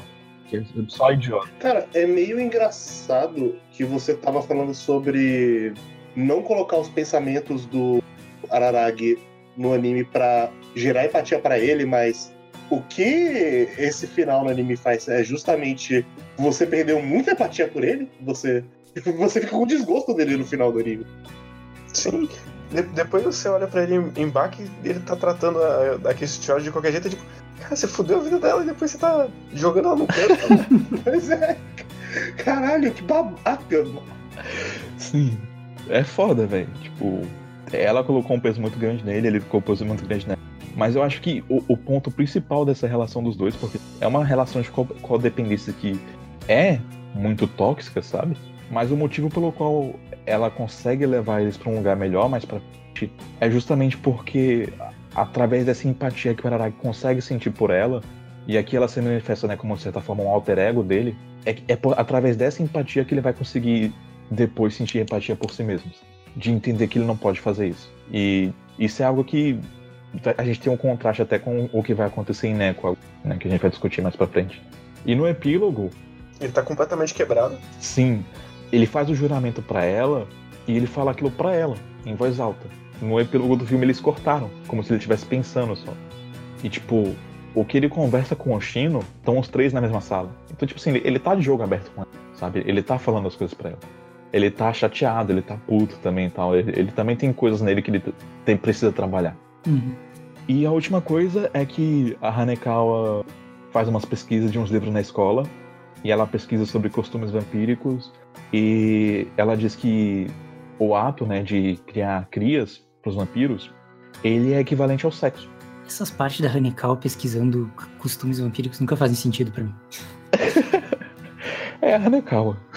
É, é o momento do, do Nissi, sim, querendo colocar alguma coisa e ele não sabia como colocar e fala, ah, tem a Hanekal aí, né? Tipo, é, a- ele tá explicando a metáfora dele, basicamente. Porque quando o Araragi é, suga o, o sangue da Kishot também, tem um momento que ele fala que aquilo foi a coisa mais gostosa que ele já experimentou na vida dele, que ele não queria parar. Então é só, novamente, uma relação romântica implícita ali no subtexto. Né? E aí no epílogo ele joga na sua cara e fala, então, já, se você não percebeu, era isso mesmo. Mas claramente eles cortaram, né? Por que será? Não é como se eles quisessem favorecer a Hanekawa. E eu acho curioso que nesse epílogo parece que o Araragi tá pronto pra ser jogado da janela a qualquer momento. e isso não encaixa de maneira nenhuma com o resto do Araragi. É, é isso, eu acho que tem pra falar dos filmes. eu acho que é. Eu acho eles uma bosta. Eu preciso ressaltar isso de novo. Foi mal. É aquela coisa. Eu. Talvez eu diminua, principalmente do primeiro filme, a nota refletindo aqui conversando com vocês, mas no geral eu acho legal. Eu, eu, eu ainda saí um pouco positivo em conhecer. Você começou sendo positivo, agora você já tá pouco positivo. É, é isso aí, então vamos pra Neco? Vamos.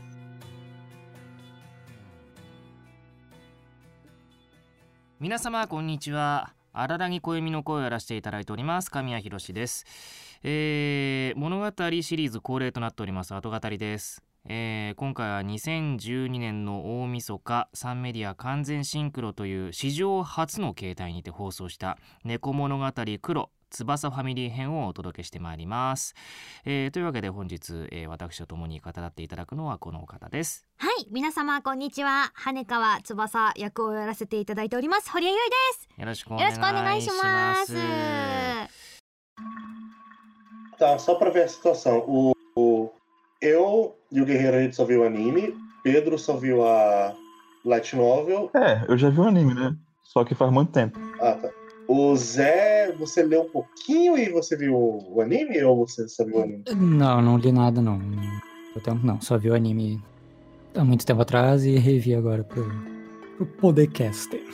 Ok, então com esse background aí, o que, que vocês acham do Nekomonogatari Kuro? Cara, eu, eu gosto da, da história bastante. Eu acho que o pouco que eu reparei, né, passando do anime assim tal, que eles fizeram um bom trabalho já de cortar muito das coisas que o Nishio Isin colocou na, na novel, sabe?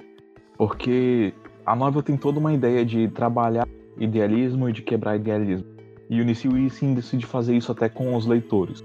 Ele quebra expectativas dos leitores, ele quebra é, noções que eles teriam de determinados personagens, de aparências, de situações e de ritmo. Porque ele abre o livro com um diálogo que é uma conversa entre o Araragi e Tsukiri de 70 páginas. Quando eu fui verificar o anime pra ver, vamos supor ali que pulou umas 40 páginas de diálogo. Ah, que bom. Eu, eu gosto do conceito, eu não leria jamais. Então, ele, ele já tirou um pouco dessa. desse lado um pouco desnecessário, vamos dizer assim, sabe? É necessário para o que o, o autor queria fazer e pra brincadeira dele e tal. É autoindulgente, mas não ficaria bom na adaptação. É bom ver que eles tenham tido esse tato, pelo menos. Uhum. É interessante falar que pro Nekomonogatari Kuro a gente tem a troca da codireção, né? Que pros outros que a gente falou até hoje tinha sido o Bakemono e também o Kizo. O Bakemono tinha sido do aqui o Kishimbo junto com o, com o Oishi. É. E a partir do momento que o Oishi foi trabalhar no Kizo pro resto da vida, quem assumiu a codireção das séries de TV foi Tomoyuki Itamura. E aí ele dirigiu a série pra sempre, basicamente. Sim, E, inclusive, curiosidade: é, o Itamura não tá mais na Shaft. Na verdade, muito do, do, do staff antigo da Shaft saiu. Boa parte foi fazer Fair Force na David Productions. Sério? Aham. coitados. Tá bem dirigido. Tá, né? Mas A que custo? eles podem dizer que o deles eles estão fazendo, né? Mas comentário rápido sobre Deco, eu acho um bom conto naquele universo, assim. É, eu acho uma história com um tom extremamente triste, sabe? Uhum. E a parada sobre ela é que o Araragi em nenhum momento ele se entende ou ele entende o que tá acontecendo, sabe? É até curioso porque em justa posição, no epílogo do, do conto, ele fala tipo assim: Ah, apesar de tudo, eu vou lembrar desses nove dias como um- com nostalgia. Por causa dos sentimentos que ele descobriu que ele tem pela Hanekal. É, ele não entende a Hanekal, ele não entende as irmãs dele, ele não entende o Oshida, ele não entende a Shinobu. Ele só tá lá boiando, tentando fazer o melhor que der. É, ele não se entende, né? Essa é a parada, como é que ele vai entender alguém. Só que o, o, o prólogo dele é, é no futuro. É o Araragi lembrando dessas coisas e, e contando elas. E a única dica que tem de um período de tempo do qual ele poderia estar é uma palavra que o autor joga que é tipo assim: Ah, vai começar o segundo semestre. Logo, é quando o Araragi já tá namorando a Hitag. Mas antes dele entender e mudar de perspectiva e mudar de perspectiva de parar de perseguir esse ideal torto que ele acaba criando. De amadurecer um pouco e de ver outros valores e de amar a Hitag também, essas coisas. Que a gente já discutiu em Bach. Uhum. Então, tipo, o prólogo do livro estabelece que ele tá com um misto de arrependimento e de querer mudar as coisas, sabe, que aconteceram. E de, de agora finalmente entender que ele e a Hanekawa são iguais. Eles são muito parecidos. Uhum. Eita, cobra fluida. Isso é um problema. Então, toda essa justaposição do prólogo e do que ele sente com o final me dá uma ideia de, de como, como interpretar os sentimentos dele dentro do que ele tá narrando e dentro do contexto do que ele se transformou depois. Mas, né, ele começa sendo um completo ignorante. É engraçado ver que as garotas de- do, do, do fundamental entendem mais sobre amor do que ele. Uhum. Sim. Eu, eu gosto de como mostra a relação dele com as irmãs ali no Neko. Jesus.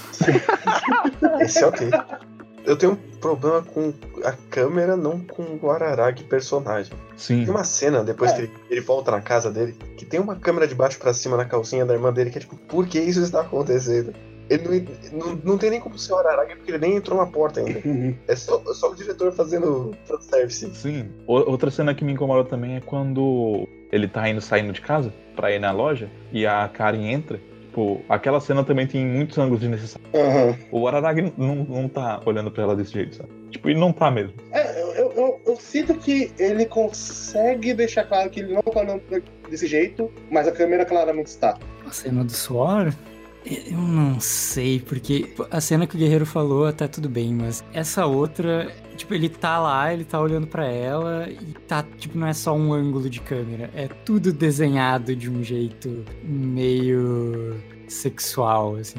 É, é porque eu sinto que não vem pela parte do Araragi. Eu sinto que ele tá. Não, Mas aí é- que tá, a gente vê todo o anime pela, pelo ponto de vista do Araragi, sabe? Eu acho que acaba mes- mesclando. Talvez né, no papel não seja, mas na hora que você assiste, passa. É, porque, é, tipo, é tudo visto pelo ponto de vista dele, então Uhum. salvo coisas pontuais onde ele não esteja em cena, acaba meio que denotando que aquilo vem dele, sabe? Sim, é o que parece. E não é o que tá nos livros, felizmente. Eu, eu não sei, eu consegui entender de que, ah não, beleza, isso aí é só o, o estúdio mesmo, não é o personagem. Sim. É que, tipo, no texto, tá, que ele não liga, mas aí fica um problema, porque a câmera é ele. Isso fica, inclusive, repetido várias vezes com ele piscando o olho e fazendo barulho da câmera, pra ficar realmente na sua cabeça que a câmera é ele. Sim. Fi- Fica. Até tira um pouco do contraponto, porque, tipo, essas discussões todas, elas são metáforas, né? Pra relações dos personagens, etc. E elas têm um, um lado de muito alívio cômico, sabe? De muito brincadeira com o ente, mas no sentido de trazer uma leveza. Uhum. Só que quando o olhar do Araragi objetifica, fica esquisito porque, tipo assim, aquela cena que mostra, tipo, muito bem como é a relação deles como irmãos, que é quando a Tsuki, pra dar uma acalmada nele, ela fala, ah, então eu tô aqui pronta pra você, vai, me dá um beijo. E ele fica tipo, não, nojento, sai, saca, vaza. Sim. Cria um- uma contradição, porque não parece que é o que tá sendo dialogado pelo personagem. Então perde o, o tom da piada, perde o tom do olhar do personagem. É, é esquisito, de fato. Na, na mesma cena do beijo e tal, tipo, por exemplo, o beijo, hahaha, que engraçado e tal. Só que na mesma parte tem a questão dele pegando nos peitos dela também e tal, e Uhum. caindo por cima dela, e daí, tipo, ah, ok, assim já não é mais engraçado. É, principalmente porque ele tem 18 anos e ela tá no, no ginásio. Sim. Não, essa, essa parte tá nos livros mesmo, infelizmente. Essa aí não tem como eu tirar, não. é tudo feito num tom muito cômico, tá lá. Sim, não, eu entendo a intenção de comédia também, mas, tipo, hum, a parte da, da Karen entrando suada também. Ah, beleza, eu entendo a intenção de comédia. Ela tá tirando a roupa suada e tem uma piscina de suor na porta de casa. Sim. Só que depois que ela entra e tira a camisa. Hum, É, não- essa parte é muito sexualizada, tipo, não precisa. É curioso até porque, tipo assim, ela chega suada nos livros, e daí, tipo, ela vai abraçar o Araragi. E a reação do Araragi imediata é nojo. É tipo, Uhum. véi, sai daqui. Tá fedendo, tá molhando minha roupa. Sai, sai. E ela fica, tipo, esfregando nele, mas, tipo, de. pra Sim, encher o saco dele, sabe? sim. Se tivessem ali duas linhas de fala, uma pra ele construir a piada e outra da punchline, por exemplo, sei lá. Ah, meu Deus, como se o suor é excitante e tal, vem cá. Ok, piada. Mas quando ele passa dois minutos com aquela câmera passeando. Hum. Sim. É tipo, Uhum. pa- parece um velho babão olhando as meninas jogando vôlei. Exatamente. É, mas é meio que é o que é, né? Infelizmente. Todo errado esse menino, já. né? São garotas fictícias, mas é o, o, o pessoal. Pô, gente, vocês fizeram isso tão bem em Bach, sabe? Tipo, não precisa perder a mão aqui. Né? Aqui fica um, um ponto fora da curva. Sim. E em parte também por causa do Nissio Issei, né? Porque essa novel, ele também faz coisas mais autoindulgentes porque ele quer testar o leitor dele. Tipo assim, ele não escreve um livro pensando assim, ah, vou conquistar meu leitor. Ele tá ativamente Quero ver quantos continuam depois dessa. É, sim. Ele, ele literalmente fala isso. Ele fala: essa porra não vai se adaptar ao anime. Não tem como. Entendeu? Por isso que acontece tanta parada absurda. Ele tá se esforçando muito. e não é à toa que cortaram metade, né? Mas as coisas mais cabulosas eles deixaram lá ainda. Que, tipo, essa cena dele, dele pegando nos peitos dela e tal.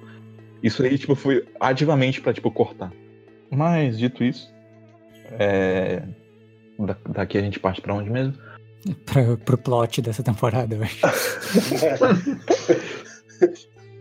Eu gosto que eles cortam o, o que já tinha sido mostrado em Baki, Uhum. da, da cena deles enterrando o gato, sabe? E mostram o que veio antes disso.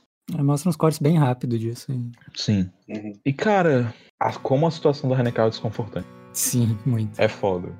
E eu gosto como tem a quebra de ritmo também, dela explicando o- a violência doméstica pra fazer ele parar de tentar ajudar ela. Sim. E ele virando a moeda nela, tipo, agindo que nem um idiota, mas depois Sim. só dando uma desculpa pra fazer, pra fazer por ela o que ele pode. É, e quando ela aparece também machucada e tal, ele fica tentando desviar a atenção dela da- do peso e tudo e ajudar ela a ter mais leveza, tipo, dando, fazendo insinuações de abuso de novo. Mas tudo bem, porque ele é todo errado e não tá entendendo nada de novo. Sim, ainda bem que ela entende. Assim, ele tem boas intenções, mas ele é todo errado, coitado. Puta que pariu. É um bom resumo. Tem um lado dele de que, tipo assim, ele faria coisas que faria a Hanekawa odiar ele se de alguma forma ele pudesse ajudar ela fazendo isso. O que é uma perspectiva de relacionamento nada saudável. Mas é, é, é algo que tá, faz parte do relacionamento deles nesse momento, assim. Eu gosto do momento dele ativamente percebendo que ah, o Oshino ele não queria que isso acontecesse desse jeito. Ele queria resolver as coisas. Mas eu vou fazer assim mesmo. É, muitas quebras de expectativa. Né? O Araragi saindo no meio da noite pra alimentar. Aí sim, né? Aquela, aquela, aquela cena dele com a Shinobu é muito legal. Eu gosto muito. Só que, tipo, mostra novamente, né, o quanto que ele não enxerga o que tá na frente dele, sabe? Que a menina tá o tempo todo mostrando como se importa com ele, mas ele não consegue perceber. Ah, dizer que, ainda mais depois de Kizo e com aquele tom horrível, ele tratando ele que nem cachorrinho pra pegar dano. Sim, foi horrível. É, é- é bem desconfortável. Ainda bem que o Oshino puxa a orelha dele em relação a isso. tipo, caralho, você fez aquilo e depois você tá mandando aquele cachorro. Ah, que ponto você tá chegando? O Araragi do Neko é. Nossa, pior Araragi. Ele- é o momento que ele tá num ponto de transição. Que ele ainda é meio que o cara babaca que ele era antes do, de encontrar Kishot. E aos poucos ele tá se tornando algo além disso, né? É que ele encontrou a Hanekawa também e ele tá tentando interagir com as pessoas, mas como ele passou muito tempo fechado, tipo, ele tá completamente fora de tom com todo mundo. Sim, ele não entende, cara, o que, que é. Tipo, às vezes isso ajuda ele, porque ele consegue ser, de certa forma, divertido e dinâmico, né? Uhum. Mas às vezes é só tipo, o que, que tu tá fazendo, cara? Por favor. Esse é o Oshino mais direto que tem. Também. Caralho, o, o que você está fazendo? Por quê? Fica no canto, seu desgraçado, você só tá atrapalhando. Uhum. Ou, ah, nossa, aquele momento é muito bom, velho. Fala então, eu vou tô te mandando a real aqui porque você não pode fazer nada. Uhum. Para de me Vai atrapalhar. estorvar, sai. É, falando sobre os temas gerais, né? Tipo, o estresse da Hanekawa e etc. E também sobre o, o passado dela. É muito complicado, sabe? Tipo, colocar em, cabe- em perspectiva o que, que Hanekawa é. Ainda mais dentro da perspectiva do, do Araki, porque idealiza muito ela. Uhum. Mas ela realmente é uma pessoa fora do normal. Tipo, sabe o que o Oshi não tinha percebido, que o Araragi sempre traz à tona. Só que não porque ela é perfeita, é um, um gênio nem nada assim, mas por causa das coisas que ela aguenta, sabe? E eu acho muito legal como retratando uma, uma história relativamente simples de, de violência doméstica, ele consegue colocar em perspectiva o quanto é aterrorizante a situação dela, sabe? Sim. Que ela passou anos naquela casa e ela não tinha nenhum quarto. É, E o quanto que isso fala sobre o relacionamento dela com os pais, com as pessoas, as expectativas que ela tem dela mesma. Porque no a final das contas. doméstica não é. Não que ela não seja uma parte importante, mas ela é, ela é só uma parte do, do problema. Sim.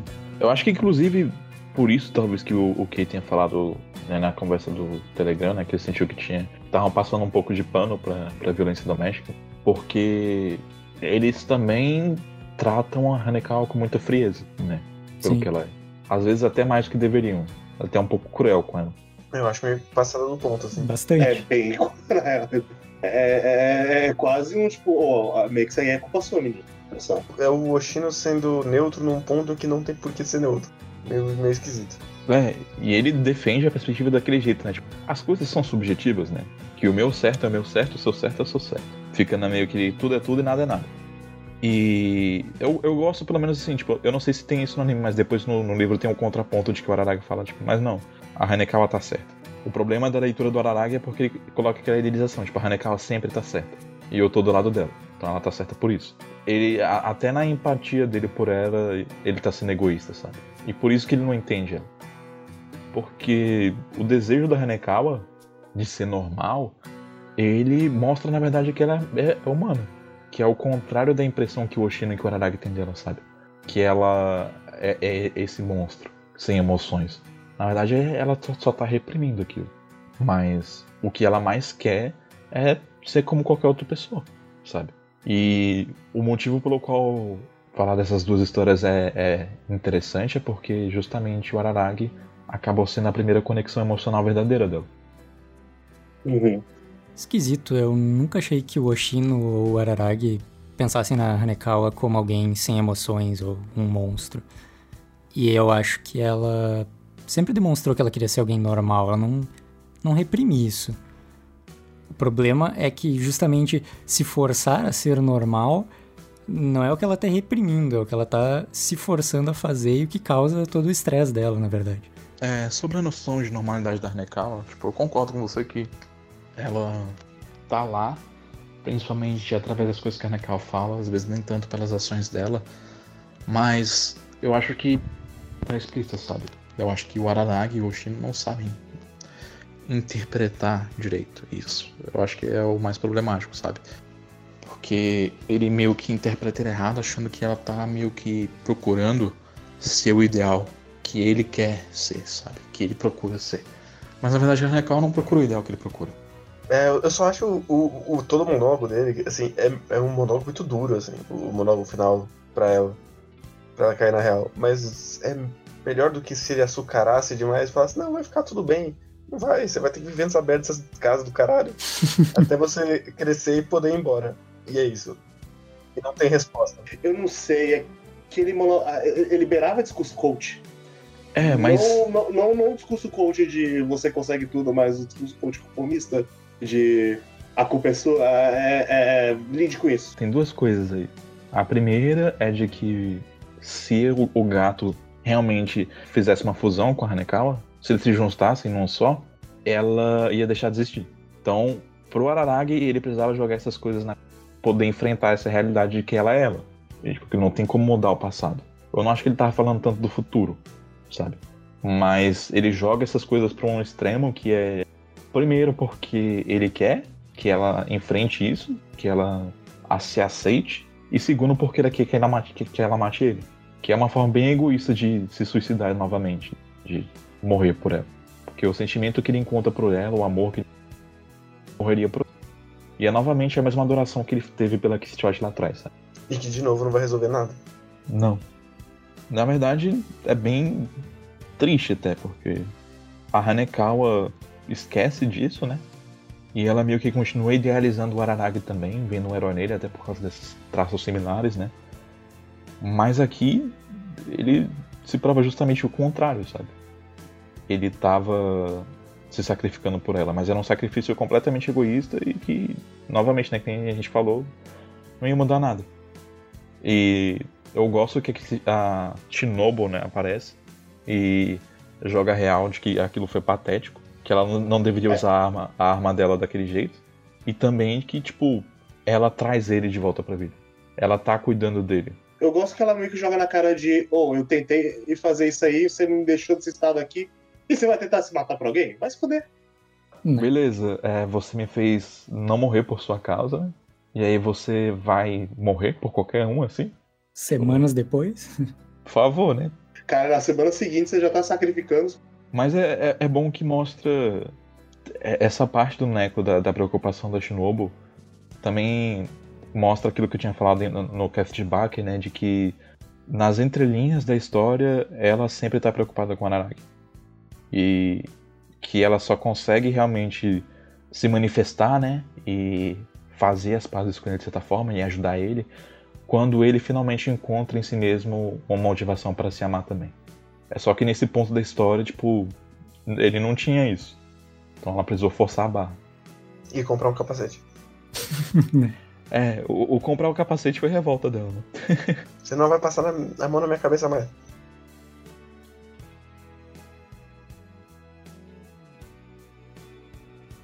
E eu acho que é isso, né? Eu acho que é isso. É é uma história mais curtinha. Você você viria bem, adivinha o quê? Num filme, olha aí. Ah, Olha só. Se, de fato, se fosse invertido e Kizumonogatari fosse um- uma série de quatro episódios e o Neko fosse um filme. quatro episódios de uma hora, porra. Não, não, quatro episódios de 20 minutos. Não, assim, ia cortar coisas. É, eu acho que não ia dar, não. Se pulasse o segundo filme completamente, dava pra fazer. Então, sei. Ah, uma, uma- mais um momento vergonha da temporada é tipo Araragi tentando achar Black Hanekawa e vai pra sala de aula e lambe a classe dela. Nossa. É, são os momentos do, que você para e vê. Agora você passou um pouco do ponto, assim. Não é? Eu podia te defender como um adolescente punheteiro, mas aí você tá passando do ponto já. Mas eu. Tá um pouco Eu- creepy Você, demais. você, você Eu gosto a- disso a justamente porque, porque é creepy, sabe? Mostra que tá num nível ali de adoração que, tipo, velho, isso não é saudável, não. E também não é saudável porque a Hanekawa, tipo, aceita isso, sabe? Uhum. Ah, acho que sim, tem mais uma coisa pra falar. Assim. É interessante que, no final das contas, a, a Hanekawa tenha um lado impulsivo também, e que ela tenha manifestado isso finalmente, e que, por mais que tenha sido uma aflição de uma aberração, que é, ainda é ela, por trás daquilo tudo. Não vai deixar de ser ela. Eu gosto da resolução de como ele vai fazer a Hanekawa vir. E é engraçado, porque, tipo, as atitudes da Hanekawa são tão claras, sabe? Mostram tanto, tipo, quanto que ele é iludido de conseguir idolatrar ela dessa forma. Quem quer faz por onde. Ok. É, é que ele queria ter a disposição dela, né? Tipo, ela realmente, pelo fato de que ela quer ser normal, ela consegue se reprimir, né? E deixar de ter qualquer semblante de autoestima pra se sacrificar, né? E ele enxerga isso como algo nobre da parte dela. Mas ela mesma já tinha dito pra ele que, tipo, não, é autossatisfação. Uhum. Da mesma forma que o que ele Uhum. faz é autossatisfação também. Então, eu acho que é isso. É isso aí. Bem, pessoas, a gente se vê no final do ano. Se tudo der certo. podcast. É, Esse. em outro cast de Monogatari. É, nosso podcast Nissan Monogatari. Isso. No caso, só o Nissan Monogatari mesmo. Isso, no final Isso. do ano. O nosso próximo, próximo cast vai ser outra coisa. Uhum. Então, é, o próximo cast vai terminar a primeira season de Monogataris. Yay. Vamos ver aí. Ah, em março, ah, em obra específica, a gente vai falar sobre Dororedoro.